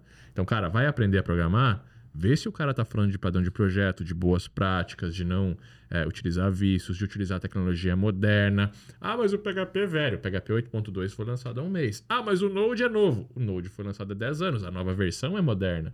Se você pegar o Node e programar errado, vai, vai dar caca, assim como com PHP, com JavaScript, com Python, com qualquer linguagem. Você tem o jeito certo de programar e tem o jeito errado. Não existe isso, Robson. Tá bom. Os maiores programadores do mundo se juntaram no PHP Framework Interop Group, um grupo de programadores para poder fazer esses padrões. Isso no PHP. No JavaScript tem a mesma coisa. A W3C tá lá. Então, assim, você não está acima do mercado. Ninguém está. Nós não estamos acima do mercado. A gente tem que aprender esses padrões para que a gente esteja dentro dessa comunidade global que é a programação, independentemente da linguagem que você vai utilizar. Aprender do jeito certo é importante. E um adendo é, se tiver comentário, eu nem contrato. No código. Não precisa ter, pô. Se for simples o suficiente, não vai ter comentário. Se o cara souber o que tá fazendo, não precisa nem comentar. Eu já vou saber. Vai ter uma função lá com nome gigante, mas eu já vou saber o que ela faz exatamente. E hoje eu faço muito code review, né? Então, eu, tem uns projetos que eu, eu pego, eu ajo com um tech lead ali, digamos, né? Então, o cara joga lá, eu, eu dou uma olhada e falo, ó, mano, esse aqui não tá legal. Você não tá... Cara, esses dias, um cometeu uma gafe enorme, jogou um, todo um front-end nosso e jogou com imagem com 9 mega. Não Caraca. compactou, entende? Eu falei, então eu chamei atenção, eu falei, olha, cara, vamos prestar atenção nisso aqui, que isso aqui é básico, tá? Isso aqui é, é- é básico do básico. Então, ter, eh, quando a gente vai, quando a soft house vai contratar alguém, isso realmente é muito importante a gente ter esses, esses padrões, saber analisar o código, saber fazer código bonito, digamos assim, eh, não orientado à gambiarra, né? Porque realmente isso vai fazer diferença na manutenabilidade do software. E isso é importante pra gente, porque a gente pensa, pelo menos nós, nós pensamos em longo prazo. Porque um software, eu vou entregar um SaaS de 100 mil reais, ele não é um SaaS de 100 mil reais. Ele é provavelmente um projeto de meio milhão. Só que ele vai demorar até se tornar Até meio milhão. é. Porque ele vai... Pô, o cara... Oh, mas agora eu queria um botão a mais que faz isso. Agora eu queria uma função a mais que faz aquilo. E aí você vai... E aí se você não tiver um código bom, você vai gastar mais tempo fazendo e o seu- a sua margem diminui. Então o código até mexe na margem. O teu código. Ou, por exemplo, quando você vai entregar para o cliente, ele fala, cara, a gente conversou de tal forma. Você fez dessa outra forma, eu não gostei muito. E eu quiser mudar, cara, se eu tiver um código ruim, eu não mudo. E daí, novamente, eu mexo na minha margem de novo. Então, o código limpo tem até a ver com a margem, cara, no final da ponta. Então, de novo, é tudo voltado pro final do processo. Tem a ver com tudo, porque se, se não seguir SR, se não tiver Standard Recommendation no teu projeto, quando a linguagem mudar de, de, de versão, pode ser que você inutilize aquilo. Exato. Aí vem o depreciado, deprecated. Uhum, e acabou uhum. o projeto, cara. Já e aí era, você tem um é. projeto de 500 milhões que não pode mais rodar. Sim. A não ser que você mantenha o teu servidor desatualizado. Então, assim, é, é essencial isso, sacou? Quer aprender? Não importa a linguagem. Mas aprender do jeito certo é essencial. E aí vamos entrar em outra coisa. Já vou aproveitar para comentar isso, cara. Pô, meu projeto tá em PHP 5.6 e tal. Ele tá rodando, tá funcionando, tá dando dinheiro e tal. Vou refazer tudo em 8. Vou jogar tudo pra Node agora. Cara, é, é o fim, cara. É- é- entendeu? Não faz sentido, cara. Eu vejo isso direto, direto, o tempo inteiro. A gente começa o projeto, o desenvolvedor olha pra mim e fala, cara, putz, mano, a gente começou a fazer em Node aqui, vai fazer com Vue, mas, pô, agora eu acho que tá lá. Não, velho. É, A gente levantou os requisitos, a gente sabia o que a gente ia fazer. A gente vai fazer em Node e Vue agora, pô. Não, não tem, não, não tem que ser. Ah, não, mas vamos jogar tudo fora. E, e tem muita essa. Cara, o programador tem muito essa cabeça, cara. É, sistemas que a gente pegou pra dar manutenção, pra fazer alguma coisa, de 300, 500, 1 milhão, cara. O sistema custa, né? O valor final do sistema. Cara, os caras estavam sentados numa cadeira olhando, falando assim, gente, será que a gente refaz o código? Sabe, tipo assim, pô, você vai fazer, refazer, você vai ficar seis meses parado pra refazer. Às vezes é necessário? Às vezes é necessário, eu concordo, mas a maioria das vezes não. É. 99% das vezes talvez não. Eu acho que aí é muito mais a gente seguir o lema dos escoteiros do que você sentar para refatorar um código. Eu jamais vou querer minha equipe pensando, cara, como é que a gente vai fazer para refatorar esse código? Você é louco? Você tem que pensar como é que você vai fazer a nova tela, como é que você vai fazer o sistema ficar mais ágil é, no processo de venda, como é que você melhora ali toda a questão do CRO dele para que ele possa é, operacionalizar o negócio. Se eu não estou falando de negócios, eu estou falando da coisa errada. Refatorar código funciona como? Lei de escoteiro. Se eu vou mexer nessa função, eu vou refatorar. Se não, não vou. Sacou? Então, é, quando você está seguindo as Standard Recommendations, você nunca vai depreciar o seu código, descontinuar o seu código. Mas óbvio que existe melhoria. A gente estava falando disso, quer queira ou não, a gente estava falando disso do PHP 8 hoje, né? O PHP 8 tá lindo, 8.2. Você consegue escrever uma classe exatamente como o Rua falou, não precisa comentário, você sabe qual que é o tipo, você consegue tipar o tipo de entrada, o tipo de saída. Você tem promotion agora dentro das propriedades, não preciso mais escrever propriedade em classe agora, sabia? Eu crio um construtor e o que eu passar no construtor, ele promove a propriedade da classe automaticamente. Novidades, temos novidades. Temos read only na classe temos agora. novidades. A gente pode criar constantes na trait, ou seja, construir traits de configuração. Então, assim, ah, mas então agora tem isso, eu vou mudar todo o meu projeto por Aham. isso? Não, cara. Mas se você abrir aquela tela e tem essa possibilidade, porque eu tenho que mudar essa função, porque agora a versão do, da pagar-me é a 2.0 e a 1.0 vai ser descontinuada em um mês, eu tenho que refatorar. Aí eu refatoro o sistema de pagamento. Acabou. E é isso, é o que o escoteiro fala, né? Sempre deixe o lugar melhor do que você encontrou. Pronto. E o ciclo de vida vai se manter se você seguir Standard Recommendations. Porque senão você vai entrar na porra de uma página e vai ter um require numa classe no meio Uhum, da parada uhum. lá que, cara, como é que eu faço pra tirar isso daqui? Uhum. E não vai rolar, sabe? Vai quebrar o código. Então, quando eu aprendo do jeito certo, isso é perfeitamente possível. E a pior coisa que tem é você tá no meio do código assim, de onde é que vem isso aqui, cara? sabe? Tipo, cara, co- como é que isso aqui tá funcionando, What the sabe? fuck, doido? É, aí você vai na outra e liga com a outra e vai em outro lugar e... Aí você chega lá no final, podia ser uma coisa muito mais simples, sabe? Isso acontece O bastante. que me dá mais raiva, a gente voltou pro código, né? Mas enfim, É. o que me dá mais raiva, cara. Programador, pô, falei. É eu falei. achar, eu achar uma configuração que tem lá, e-mail. Aí eu vou lá e mudo o e-mail e abro a tela e olho pro e-mail e continua igual. Diz, Puta merda. Sim. Tem mais de um lugar nessa Ah, configuração. ah, ah, isso aí é foda. Isso me deixa louco, Isso aí velho. é sabe? foda, velho. E é o que mais tu vê em projeto. É tipo, tem 10 telas fazendo o require de um arquivo que eu deixei de usar agora. Aí eu tenho que abrir as 10 telas e remover. Por quê? Porque o cara não sabe seguir um padrão mínimo de arquitetura de software. É, resposta completaça. Teve um que mandou assim, ó, você precisa ter a experiência de um dev sênior para ter seu próprio negócio como dev?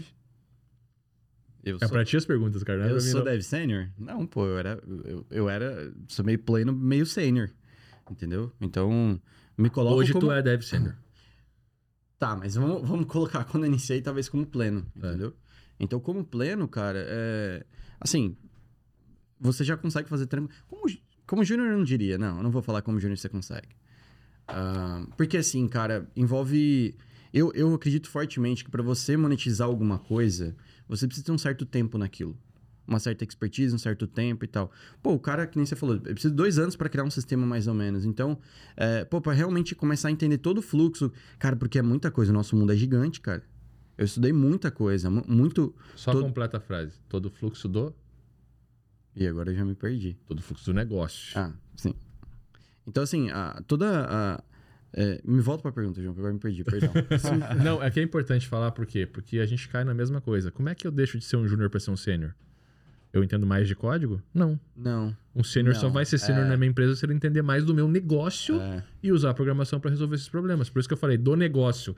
Porque não, ah, então se eu, se eu aprender a programar melhor eu vou ser sênior? Jamais. sim. Você pode ser o melhor programador do mundo. Se você nunca trabalhou dentro de uma empresa é, é, de uma sorveteria, você não vai ser programador sênior lá dentro. É, essa questão do. do- é que é, é aquela polêmica, né? Do júnior pleno seno, o que, que é cada coisa e tal.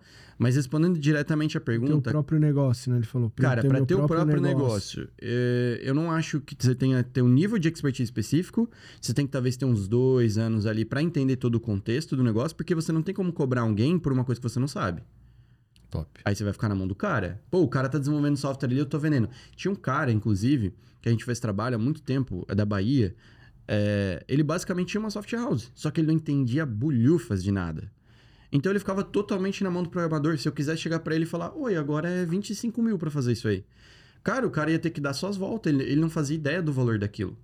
Então isso é importante, você entender todo o processo. Não precisa ser um expert em tudo, mas conhecer um pouquinho e, e saber o suficiente para conseguir direcionar.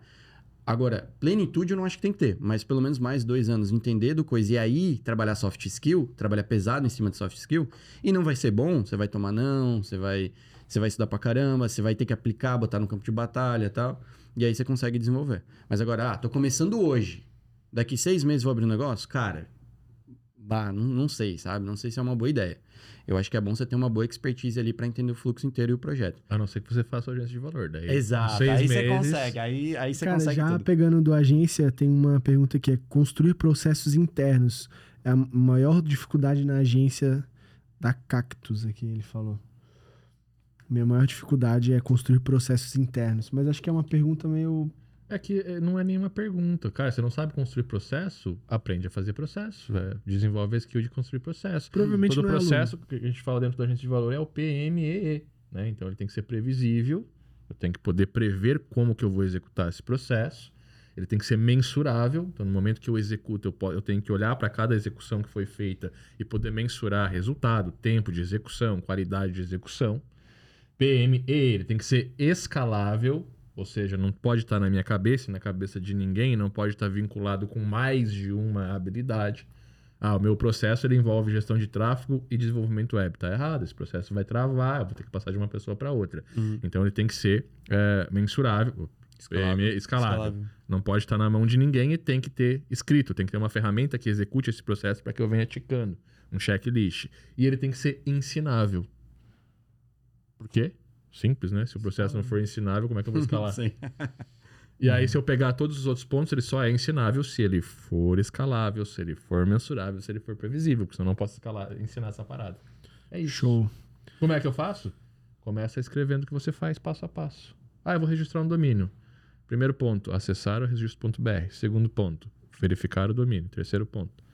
É que, às vezes eu acho que é tão simples que a galera menospreza, né? Cara, o é começo. isso, Não, não sabe mesmo Ah, também. Não, Não, mas, mas o eu acho que é começo, isso. o começo é tão simples. Pô, por que, que eu vou criar Escrever um processo tô de fazendo. registrar um domínio? É tão simples. Vou lá, registra. E aí nunca vai ser E ensinável. aí nunca vai porque conseguir dar os resto. próximos passos, né? Mas, cara, pega qualquer coisa. Qualquer coisa. E a gente faz isso. O, o ser humano em si faz isso, provavelmente a gente faça para outras áreas, que é o quê?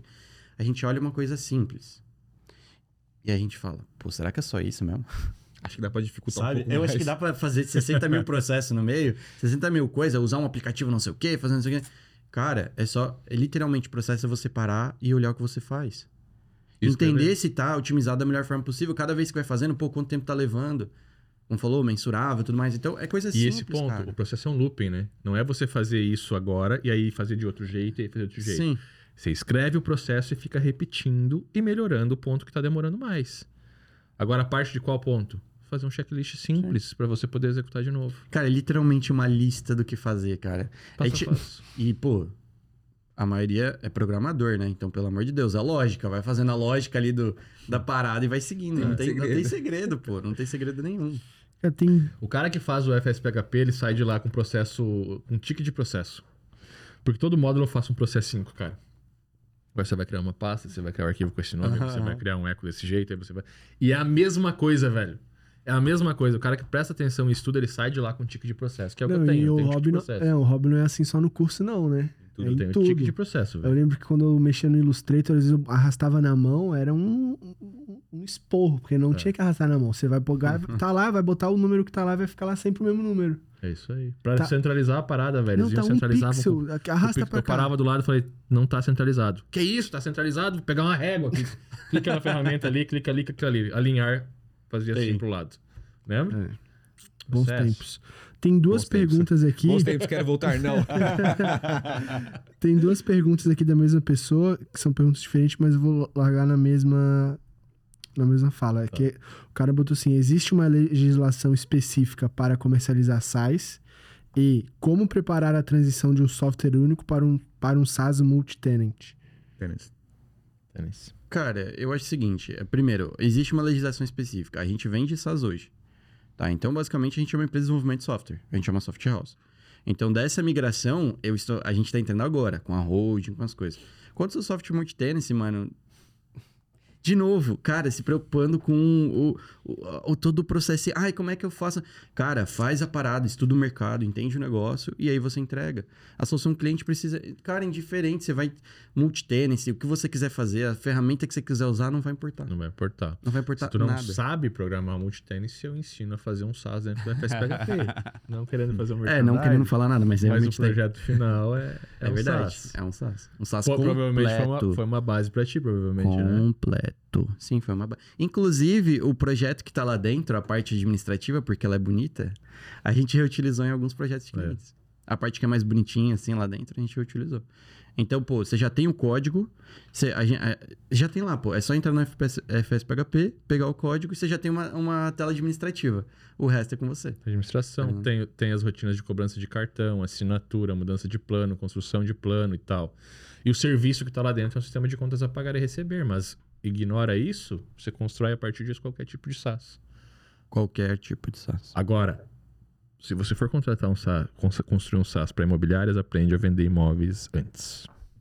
É porque E- o fim, mano, não é o meio. E Não, uma meio. pergunta também que foi o cara que começar a ser freelancer no PHP, mas ele nunca foi. Qual que é o primeiro passo dele? Já sabe PHP? Ele já sabe PHP, ele, mas ele quer entrar no mundo freelance, de entregar projetos, cobrar e ir pra outro. Ele sabe que ele vai ganhar pouco com isso, né? É. Ele é um freelancer. Ele não tem como cobrar muito. Ele não vai. Ele não, não tem como ele querer ganhar 50 mil reais vendendo, vendendo coisa, sendo freelancer. Isso aí não, não existe. Porque ele precisa, pra cobrar como tal, ele tem que ter um posicionamento bom. Mas agora, ah, quero fazer uma renda extra e tal, é o que eu falei, agrega valor, pô. Múltiplo 5D pra você provar uma. trazer uma tese pro cliente, velho. Ninguém faz isso, mano. Ninguém faz isso. É. Ninguém Ah, faz. Um freelancer hoje de programação, cara, é, é muito, é muito claro pra mim que você vai, você vai ter que acabar caindo no Nine Freelance, Sim. no, no, no Orkana, Orkana, no Programator. Programator. É mais vaga. Programator Cara, mas, mais mas vaga. nem isso não tem. É nem... Se você tiver em. Eu tô em vários treinamentos de, de programação. Vários. Absolutamente vários. Cara, várias vezes lá dentro tem um cara falando, cara, eu tenho um sistema aqui, tal, tal, tal. Cara, é só você estar lá e prestar atenção também. Uhum. A, a galera, ela quer o seguinte, ah, vem, é, novamente, é, é, cai no colo. Não existe isso, cara. É, você tem que estar nos meios certos ali. Tem um monte de gente, diversos cursos, marketing digital. Pô, por que você não tá nos cursos de marketing digital? Quantos caras lá precisam de software, pô? Porra. Cara, você tá no meio. E, e outra, você tá indo pra um meio. Isso eu aprendi numa mentoria que eu fiz. E o cara falou o seguinte: Cara, por que, que eu vou estar em curso. é, em curso de programação, por exemplo, se o que eu vendo é. Se o meu cliente é de marketing digital focado em nutrição? Por que, que eu não tô nos grupos desse cara? Entendeu? Compra um curso de nutrição e lá dentro vai prestar o serviço. Exato. Então, assim, você vai agregar Ó. valor, óbvio. Em Mastermind, quando sai sacada assim, todo mundo instala o dedo, tá? Então, eu quero atender imobiliária. Compra um curso de imobiliária e entra no grupo. Vai ter só corretor lá dentro para você vender o teu, sistema, o teu serviço. Ah, eu quero... eh, Eu quero atender barbearia. Acha um curso de barbearia e entra no grupo. Só vai ter barbeiro lá dentro pra você Mas- prestar serviço. também Cara, é cuidado- muito louco isso, velho. Mas também cuidado É pra não simples. entrar e querer já chegar vendendo, Não, né? agregar Se valor, posiciona, chega já lá Mas é o que eu falei. Me dá, me dá, me dá. né? Calma, né? Ou seja, a todo Puta, tempo. eu preciso fazer uma agenda barbearia e tal, não sei o que lá. Cara, tem esse aqui que é de graça, esse aqui que é de graça, esse aqui é de graça. Se quiser uma coisa mais personalizada, me chama. O que, que eu fiz aqui? Entreguei três Sim. soluções que o cara não gasta nada e me disponibilizei. Sabe, mas o que, que você faz? Então, eu sou programador, eu posso desenvolver o teu software. Putz, da hora, eu posso usar esses aqui de graça. Vamos conversar. E outra pergunta, velho. Acho que assim, a galera esquece de perguntar as coisas. Por exemplo, se o cara perguntou lá, ah, é como fazer um negócio de, barbe de barbearia. Cara, vamos lá, o que, que tá acontecendo com você? Qual que é o problema? O cara vai começar a falar, ah, mas por que, que tá acontecendo aquilo? E você vai perguntando, é igual quando você vai numa consulta. Você chega no médico, o médico vai falar, mas o que, que você tá comendo? Você tá treinando? Você tá se alimentando? O que, que você tá fazendo? Você começa a perguntar, Diagnóstico. diagnóstico. O cara vai falar pra você, vai te entregando, você vai agregando valor, vai dando resposta. E aí A galera não pergunta. Verdadeiramente interessado. A galera não Isso é pergunta, muito velho. A galera não tem curiosidade. Verdadeiramente. Verdadeiramente. De olhar pro negócio do cara e falar, cara, sério, eu. eu é, inclusive, isso foi uma coisa que eu aprendi muito contigo, que eu aprendi muito com o Robson, que é, cara, a parada de entregar conteúdo, de dar conteúdo, de ajudar a pessoa, cara, tem que ser genuína. Ele olha a tua pergunta, ele fala, cara, tu faz assim, assim, assim, assado. Quanto vale tua hora pra tu estar respondendo isso? Sabe? Então, mas ele simplesmente tá fazendo, tá se doando de alguma forma. Só que, de novo, me dá, me dá, me dá um negócio. Não é se doar pra depois você, quiçá, ter algo. Então, não é, e não é na intenção, cara. Real, eu, eu não faço na intenção quando a gente faz. Quando a gente faz é pra agregar valor. Ah, preciso eh, de um sistema XYZ. Cara, você pode fazer essa, essa ferramenta. A gente deixou de fechar projetos gigantes com clientes porque não fazia sentido. E a gente agregou valor e falou, cara, um, um cliente nosso, muito fiel, inclusive, criou um e-commerce inteiro, programa do zero. Eu falei, cara, não, pelo amor de Deus, não faz isso. Não faz sentido, cara. Tem aqui, ó, a solução tal. né, Era uma das, uma das mais conhecidas do mercado, também não vou falar, mas, é, cara, ele pagou 200 reais mensal. Ele fez a parada, rodou, jogou um dinheiro absurdo em tráfego, aquilo virou de um jeito inimaginável. Ele chegou pra gente e falou: Cara, obrigado, velho. Pô, não precisava ter gastado com aquilo. Ou quando o cliente chega, pô, quero um sistema desse tamanho. E você fala: Não, faz um MVPzinho desse aqui, ó. Vamos testar. Vamos testar a ideia, vamos validar a ideia no mercado. Então, agregar valor para as pessoas, o ponto que eu quero chegar é que agregar valor, sempre, você sempre, cara, sempre que você agrega valor, de alguma forma o mundo te devolve, tá ligado? E você tem que agregar não pensando nisso, você tem que agregar genuinamente. Tipo assim, cara, eu quero te ajudar, saca? Eu, que- eu quero fazer parada, eu quero. Pô, como é que eu posso te ajudar?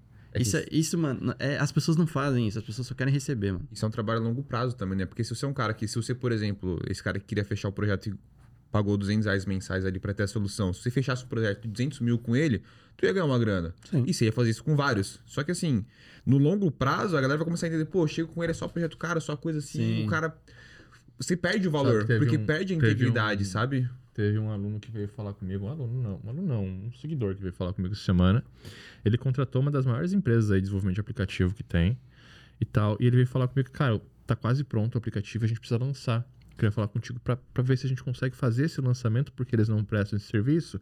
E também talvez se você consegue pegar o projeto, porque a gente nunca tem uma ideia vinda deles.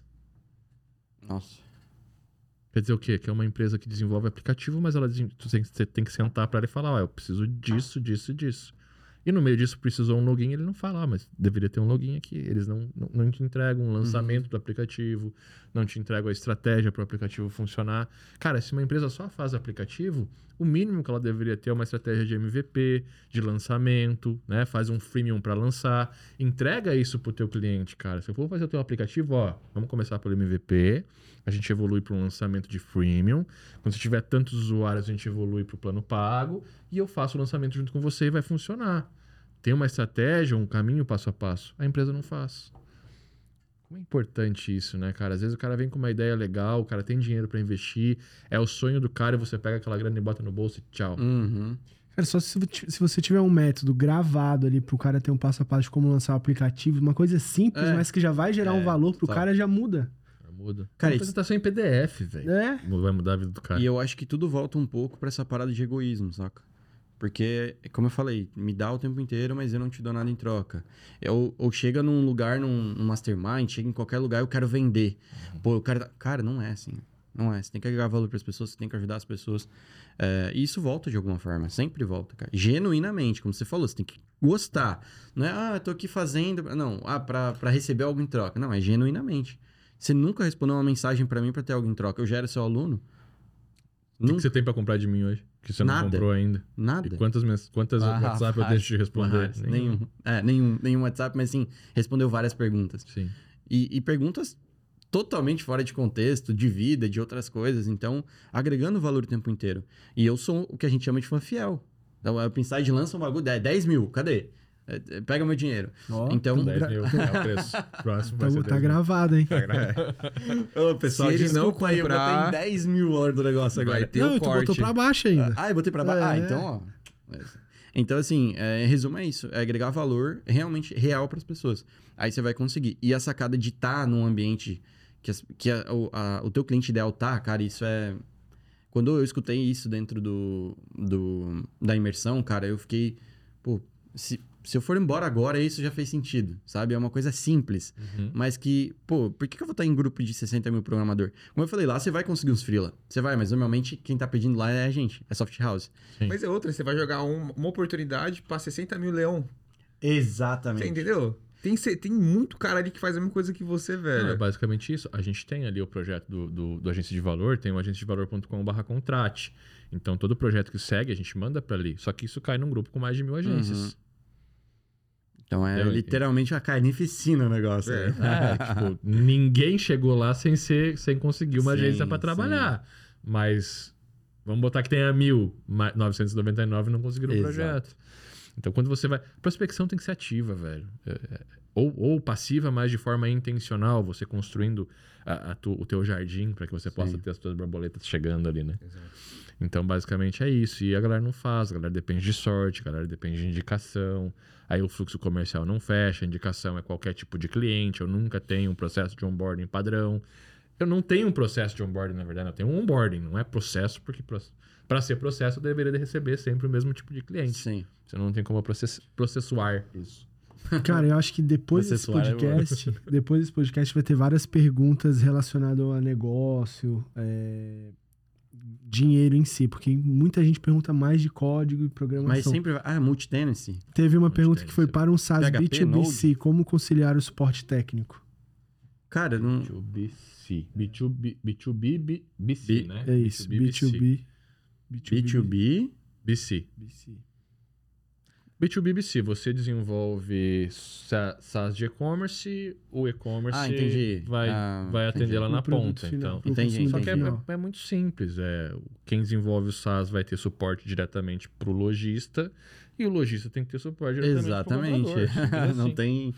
E, de Então. novo, preocupado com o meio, cara. É Node, é PHP, é multi-tenancy, é não sei o que, é banco. Cara, não. Não, mas aí eu acho que é, uma- é- é válido, porque ele está preocupado mais com a, com, a, com a solução suporte, não como ele vai desenvolver isso. Ah, É o- entendi. Ah, o suporte, sim, sim. sim. É, como é, que eu vou organizar o O suporte, suporte da parada? feedback dos É. clientes em si. Então você tem que dar quem Aí a, a parada é simples, você tem o SaaS, eu sou o dono do e-commerce, eu sou o dono da ferramenta e-commerce. O meu suporte é voltado para quem tem loja. Então eu tenho que eu vou ter ali um, um Zendesk, eu vou ter ali um um Asana, eu vou ter ali um, um- um chat, eu vou ter um WhatsApp, No WhatsApp. mas o WhatsApp precisa ter uma integração. Eu diria assim, falando em ferramenta, em solução mesmo, se eu usar o WhatsApp puro para esse tipo de coisa, que não gera um ticket, que não gera um protocolo. É ah, não, não, tem que tá? ter ali uma Tem dash. ter. Pra ter tem que ter, histórico. é, um- um, histórico dos e princípios é mais. histórico. Tá. E tudo mais. Então tem que ter essa ferramenta, mas mais, mais uma vez, você não vai sentar e programar isso. Você vai implementar, bota ali um Helps Coach para funcionar, faz uma consultoria de Helps Coach, você já entrega um serviço, que é uma ferramenta que está pronta no mercado, e você está trabalhando na consultoria da implementação daquele canal de atendimento. E aí você tendo isso, você pode servir para o lojista também. Então você faz o su- suporte para ele e a consultoria para que ele monte o suporte para o cliente final dele. Top. Show. É isso aí, B2B, B2C. B2C. Sim, é.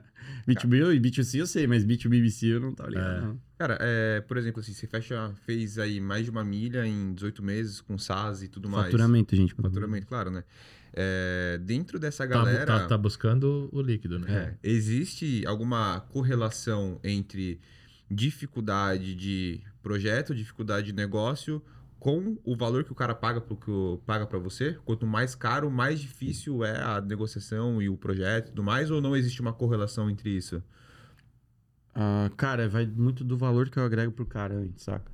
Obviamente, um projeto muito maior vai ser mais caro e tal, mas a questão de barreira dele querer pagar mais ou não, vai mais ele entender que é essa solução que ele tá fazendo, o potencial que ela tem. Então, às vezes, ele tem uma ideia que aquilo fun- vai funcionar bem, que aquilo tem mercado, mas ele não tem ideia de quanto. E aí eu chego pra ele e falo, olha, a tua solução vai funcionar exatamente dessa forma, desse jeito, e esse é o mercado que existe. E você deveria se posicionar dessa forma. A gente, inclusive, tem copywriter. Então, às vezes, se o cara precisa e ele não sabe fazer, ou a maioria dos nossos clientes sabe, mas às vezes quer uma ajuda a mais, então a gente pega e auxilia com o copywriter também. Então, ele faz também a pesquisa de mercado, ele faz todo esse, esse enredo para conseguir entregar pro cara. Então, mas assim, não tem relação preço com a dificuldade de vender. Não tem. Porque vai de quanto você agregou de valor pro cara e o quanto você conseguiu mostrar para ele que aquilo que ele tá botando é um investimento irrisório porque ele vai ganhar. Então, pô, se você. É aquela coisa, né? Isso também aprendi com o Érico Rocha. Ele, ele tem uma palestra que ele, ele, ah, ele fala o seguinte: ó, tem 100 reais aqui, quem troca por uma, uma, uma nota de 10? Né? Uma nota de 10 por uma- É a mesma coisa, o mesmo princípio. Então você tem que fazer com que pareça, e realmente é, né? Que se o sistema der certo, ele vai ser uma nota de 100 trocada por uma nota de 10, essa é a ideia. Então, mas não tem. ah, tanto o projeto de 60, 80, quanto o projeto de 200, não tem diferença ah, no- na dificuldade de fechamento. Porque a gente agrega muito valor antes, mostra o mercado, mostra se faz sentido. Se faz sentido, a gente faz o pitch, e aí o cliente não tem aquela objeção de. E aí é trabalhar com o cliente certo. Porque o cliente não vai olhar para mim e vai falar: Nossa, cara, 200 mil. Mas o cliente ganha 200 mil numa semana. Então, assim, para eles. Pra ver se cara, faz sentido é. Pra eles. É, então, eu acho que é mais sobre isso. É sobre você realmente agregar valor, ter as pessoas certas, os clientes certos, e conseguir apresentar isso de uma forma que faça sentido. Não só chegar e falar: olha, o teu sistema vai custar 100 mil reais. Pô, mas por que vai custar 100 mil? Porque, cara, o que a gente faz é muito abstrato. Porque o cara não vê o código. Você não fala, ó, aqui, ó, hoje eu tô mexendo aqui no back-end, acabei de criar o sistema de autenticação, tá? Pô, não faz sentido, cara. Né? É totalmente. É difícil até ele acompanhar o processo. Então a gente até tem umas coisas para tentar ajudar ele a acompanhar todo o processo, principalmente em relação à tela, implementação e tal. E o resultado final que ele vê, às vezes, é relativamente simples, né? Exato. Só que ele entendeu tudo que está funcionando ali por trás. Eu faço questão que, que ele entenda não da forma ah, da linguagem, da tecnologia e tal, mas do trabalho por trás daquilo. Então, às vezes, eu- eu- a gente pega o cliente, ele tem acesso, por exemplo, nós estamos no ClickUp, o cliente tem acesso lá, cara, a alguns dos clientes que preferem ter, alguns não querem, tá? Alguns só querem que você desenvolva e, e vai, assim, vai embora... Fé em Deus, né? No sentido de faz aí e a gente só quer o resultado final. E tá tudo bem também, perfeito. Cara, tem cliente que assim, eu chamava ele, eu chamo ele na semana, ele, ele fala: Ah, Juan, só resolve. Beleza, perfeito. Eu já entendi que eu não preciso chamar ele. Eu chego um mês depois, eu falo: Ô, tem um tempo uma reunião? Tem, tuf, tá tudo aqui, ó. Caraca, isso aqui eu precisava. Show. É por isso que eu te contrato, porque tu resolve. É, porque tu resolve. Porque esse cara, ele tá, pô, ele tá num, num, num, num mastermind nos Estados Unidos, porque ele tá implementando um novo funil, pra ele vai dar muito mais. É, é muito melhor ele botar energia nisso, porque ele é bom, do que ele botar energia no software em si. E tem clientes que querem fazer o acompanhamento. Aí tem clientes que eu já cheguei até a botar no ClickUp, por exemplo, pra acompanhar todo o time. O time. Então tinha seis, sete dev lá, né, funcionando. Claro, ele não tem acesso aos números dos dev nem nada, mas ele consegue ver todo o processo de desenvolvimento. Então, ah, uma task foi feita, tuf, notifica ele, a task foi feita. Aí tem cliente que adora ficar mandando os sprints assim de madrugada, falando, pô, vocês estão trabalhando de madrugada? Tipo assim, 10 tasks feitas, e, porra, vocês estão trabalhando de madrugada também, sábado, domingo. Isso até agrega um certo tipo de valor, mas varia do cliente. E traz paz pra ele, né? Você falou, pô, eu sei que tá contigo, vai ser resolvido. Exato. Daqui um mês, você olha pra trás, pô, não ficou um mês parado, né? Eu ia fazer essa pergunta, velho, que vocês acabaram de responder de. E aí, muito louco pra, pra, pra aquilo que tu perguntou, o FSPHP é mil reais. Pra eu desenvolver um SaaS pra você, não, não baixa de 100 mil. É. Mas lá dentro do- do- eu te ensino a desenvolver esse SaaS, entendeu? Sim, nem entrega Cara, um, pior né? que é tipo isso, cara. Pra desenvolver menos de 100 mil, você não... É. Porque muita coisa por trás ali, sabe? Cara, eu vejo uma grande dificuldade na galera em negociação e tudo mais, em a- na parte de confiança. Hum. De você. Eu, pelo que a gente tá trocando essa ideia aqui, é, aparentemente parece que você é um cara muito seguro daquilo Sim. que você fala, daquilo que você entrega. Então, provavelmente você deve transparecer isso para todos os clientes que você senta numa mesa para negociar. Mas como é que você fez essa construção dessa confiança nessa parte de você sentar, de você construir? Aí, pelo que eu lembro, eu tenho, eu tenho parte nessa, nessa evolução aí. Tem também, obviamente. E, cara, ah, além de você estar em contato com pessoas que o meio te molda, de alguma forma. É. Então, quando você está em contato com pessoas que sabem fazer muito bem isso, cara, você vai entender o que elas estão fazendo e como elas estão fazendo. Mas o principal, eu acredito, é, é que você... ah, o que a galera não entende é que quando você entrega uma parada foda, acima da média, cara, você não precisa nem fazer esforço. A Você concorrência acha, é fraca, né? você acha que o cara vai fazer. Que nem eu falei, você acha que o cara vai, vai gastar mais de 26 mil reais fazendo tela, fluxo pra você, pra te mostrar, pra quiçá a gente negociar com você, ficar em um meio de pesquisa? O cara não vai. Então, por mais que eu, eu nem soubesse fazer, que eu nem soubesse vender, eu venderia da mesma forma. Mas não, eu acho que não é nem isso, Juan. Talvez se você não soubesse vender, você não venderia dessa forma. O importante está na, na tua intenção. Eu já vendi projeto de 250 mil numa reunião de Zoom de 50 minutos, que eu não mostrei nada. E 250 mil fechado, pago metade à vista e metade na entrega. E o Cauê tava do meu lado. Eu não mostrei nada.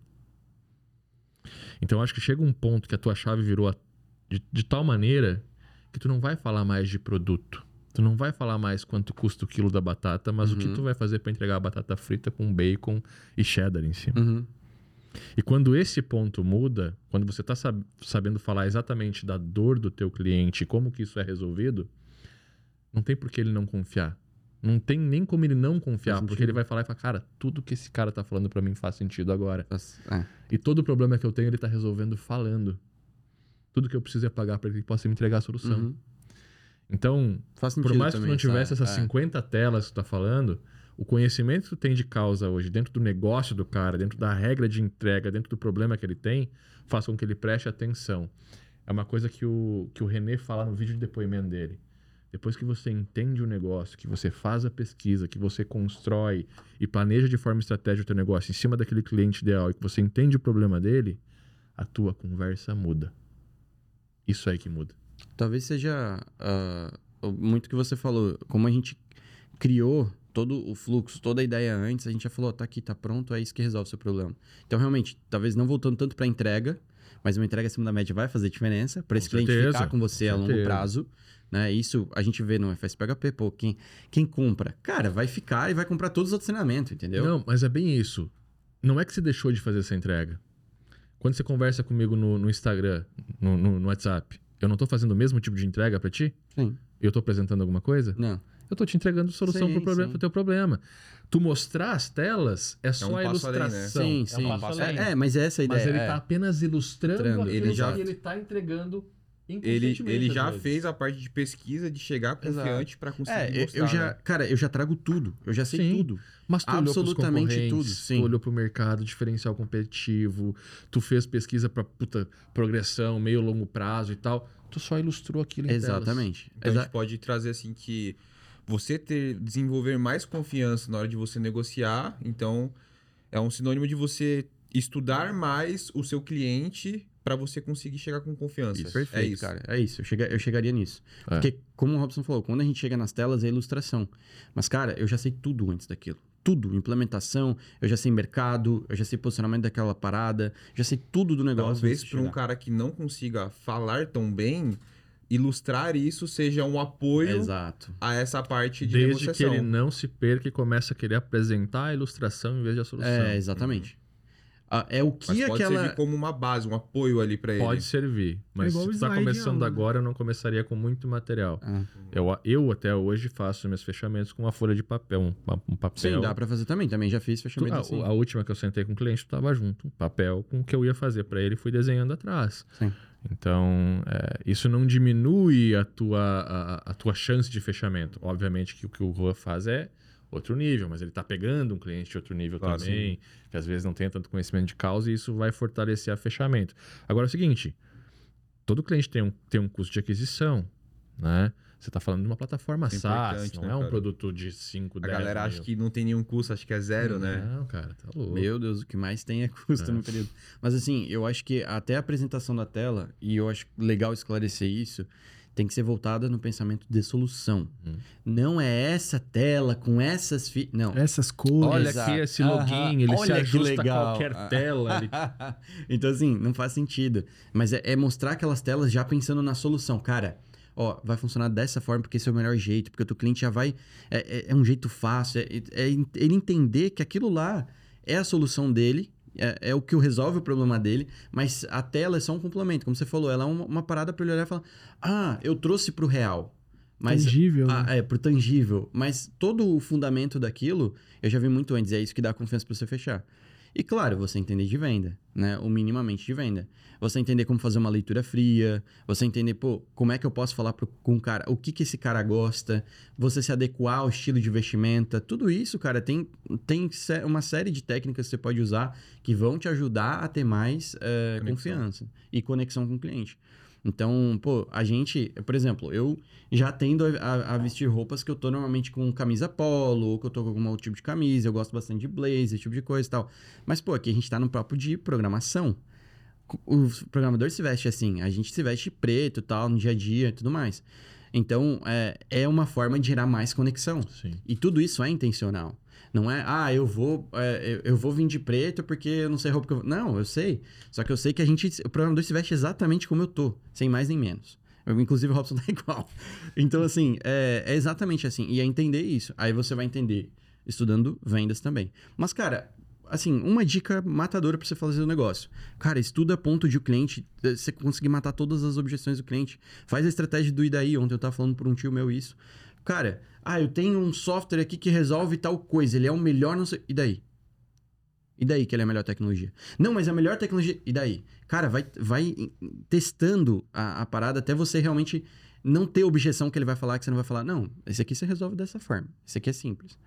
Então, eu acho que é isso. É você ter confiança. Para você ter confiança, você entender muito bem o projeto. Muito bem, mas muito a fundo. A solução do projeto. Porque tudo que você entendeu em relação à implementação do projeto não interessa. Pro cara. Nossa, eu tô com PHP aqui, 8. Não, não interessa. Mas é, você sabe disso. No fundo, você, você tem essa base ali. Porque você já fez o estudo pro cliente e tal. A gente, cara, estuda até nível de implementação, já, já pensando, pô, se a gente fechar esse negócio, como é que a gente organizaria? Como é que a gente fecharia o fluxo? Como é que seria o processo? Quem estaria no time? Quem estaria no squad? Quanto tempo mais ou menos a gente demoraria? Mas eu não faço pro cliente. Ele não precisa saber. Mas eu já sei. Então isso me dá ainda mais confiança, porque eu sei de tudo, cara, do cara. Não, não tem uma parada, uma pesquisa de mercado que eu não tenha. Eu boto um cara e eu, ah, eu faço, eu fico fazendo. Não, não fico fazendo. Eu boto um copywriter fazer. Um copywriter que tem múltiplos sete dígitos de resultado, ele vai lá, traz tudo para mim e fala: ó, o cara tá fazendo assim, os outros tá fazendo assado, esse aqui não tem, esse não tem esse diferencial competitivo.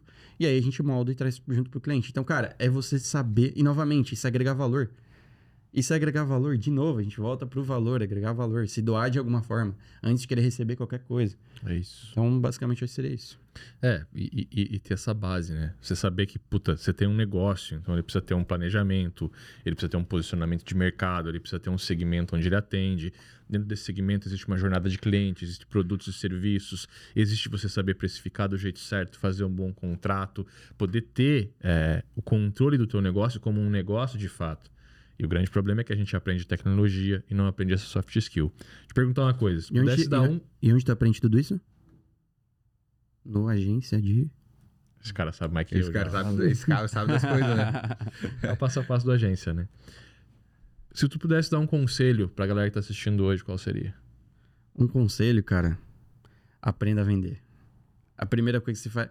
Cara, fecha tua tela agora e aprende a vender, cara. Aprende, mano. Aprende isso.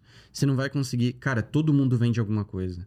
Todo mundo. Seja vender hora, seja vender produto, seja vender serviço, todo mundo vende alguma coisa, cara. Você preferia ter a melhor habilidade de venda do mundo ou o maior conhecimento sobre o negócio do teu cliente ideal do mundo? Eu acho que é a maior habilidade de venda do mundo. É.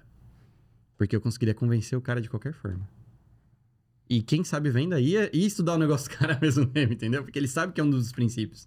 Por mais que seja. Cara, é, não tem como, né? não você tem vai como. estudar. Se você for um bom vendedor, você vai sentar e você vai ser. exato. Você vai saber mais o negócio do cara do do, que, que, eu, ele mesmo. Exato. Quando, é, quando você chega a esse ponto do cara olhar e falar, cara, eu tô pensando em fazer uma solução XYZ. Agora eu vou fazer a pergunta pra ti. Eu Hum. sou dono de uma barbearia. Hum, Tu vai me vender um projeto de barbearia. hum, Tu não sabe nada sobre barbearia. hum. Qual habilidade você preferia ter agora, sentado na minha frente aqui? Saber tudo sobre barbearia para poder vender o software ou saber habilidades de venda? hum. Ainda saber habilidade de venda. Porra, não consigo convencer o cara. eu Porque acho mesmo que, eu assim- acho que é porque- a barbearia, cara. Eu Porque que... tendo habilidade de venda, eu consigo extrair de você o que eu preciso. Uhum. Então, pô, show de bola, você tem uma barbearia, mas, cara, quanto é que você tá faturando hoje? O que, que você tá fazendo? Então, eu consigo extrair essas informações de você. Se eu souber só o negócio da barbearia, não, não Aí inter- tu abre uma barbearia. Faz total sentido. Mas se eu souber só os negócios da barbearia, eu, provavelmente eu tenho uma barbearia, né? Enfim. É, mas é, quando você sabe venda, cara, você consegue extrair informação. E você. E a venda, ela tá em várias, é, é, várias vertentes. O pessoal só acha que é falando. É, é, não é, cara. É a forma que você se comunica, a forma que você se veste. Tudo é, venda, É né? tudo. É você conseguir coletar. No caso, pô, a gente sabe que a gente já tem que ir 100% preparado pro cliente. Mas se eu tivesse, nesse caso, tivesse habilidade de venda, eu consigo extrair tudo e ainda te dar uma solução. E você vai falar, pô, pior que faz sentido, cara. Não, e, e o foda é que, mesmo que você não entenda nada do meu negócio, você vai conseguir conectar com um bom rapport. E esse rapport vai fazer você abrir as- os dados que eu preciso para poder montar uma Exato. estratégia. Pô, você tem uma barbearia, sabia que eu já atendia uma barbearia também? Eles tinham, cara, eles tinham um processo lá dentro que duplicou a quantidade de clientes que eles tinham. Pô, interessante. E é real isso. Então, Uhum. cara, é, é só você conectar venda de novo. Venda, venda, venda, venda, cara. É, o Flávio Augusto fala muito sobre isso. E eu concordo 100% com ele, cara. É, todo mundo vende alguma coisa. Pô, é verdade, eu vi um vídeo dele essa semana que ele fala que o que, que eu faria que eu tivesse 18 anos? Eu ia abrir um negócio e achar um produto pra vender. Eu não ia focar em mais nada, eu só ia focar em vender o meu produto. Depois que eu ia começar a escala, em vez de vender um, vender um fluxo anual, vender 12. Mas o meu foco é ser em vender um, um único produto, não é esse CLT, não é fazer nada. Então é isso. Aprenda a É vender. isso, aprenda a vender. Juan, É isso. valeu, meu velho. Tamo junto. Opa. Brigadão. É Pô, nóis. acho que É tem muita coisa pra comentar, então você que tá assistindo a gente, coloca nos comentários o que, que você achou, o que você gostou, suas dificuldades, suas dúvidas. Acredito que a gente, o Juan, vai estar dando uma olhada sempre ali nos comentários. Deixa lá. É, se você quiser conhecer mais sobre todos os projetos que a gente falou, todo mundo aqui, vai estar tudo na descrição, os arrobas, os links, enfim, vai estar tudo aí. Se você chegou até aqui, provavelmente já deve ter rolado pra baixo e visto na descrição, né? Mas é isso, deixa nos comentários, espero Vamos que você deixar tenha o arroba gostado. também do Juan aqui e indo ao ar esse episódio, a gente avisa ele pra ele abrir uma caixinha pra vocês também, né? Perfeito. Aí, Então, também, E a gente espera que você seja o próximo a estar aqui nessa mesa também, né? com certeza. Show Próxima pessoa tá com a gente aqui. É isso, muito obrigado por ter mais um Up Inside Cast, galera. Acho que esse foi um dos mais longos, mas também foi o que mais passou rápido. Foi da hora. Foi Puta, legal. Puta papo. Puta muito papo. massa, muito Valeu. massa. Valeu mesmo, rapaziada. Falou. Um abraço.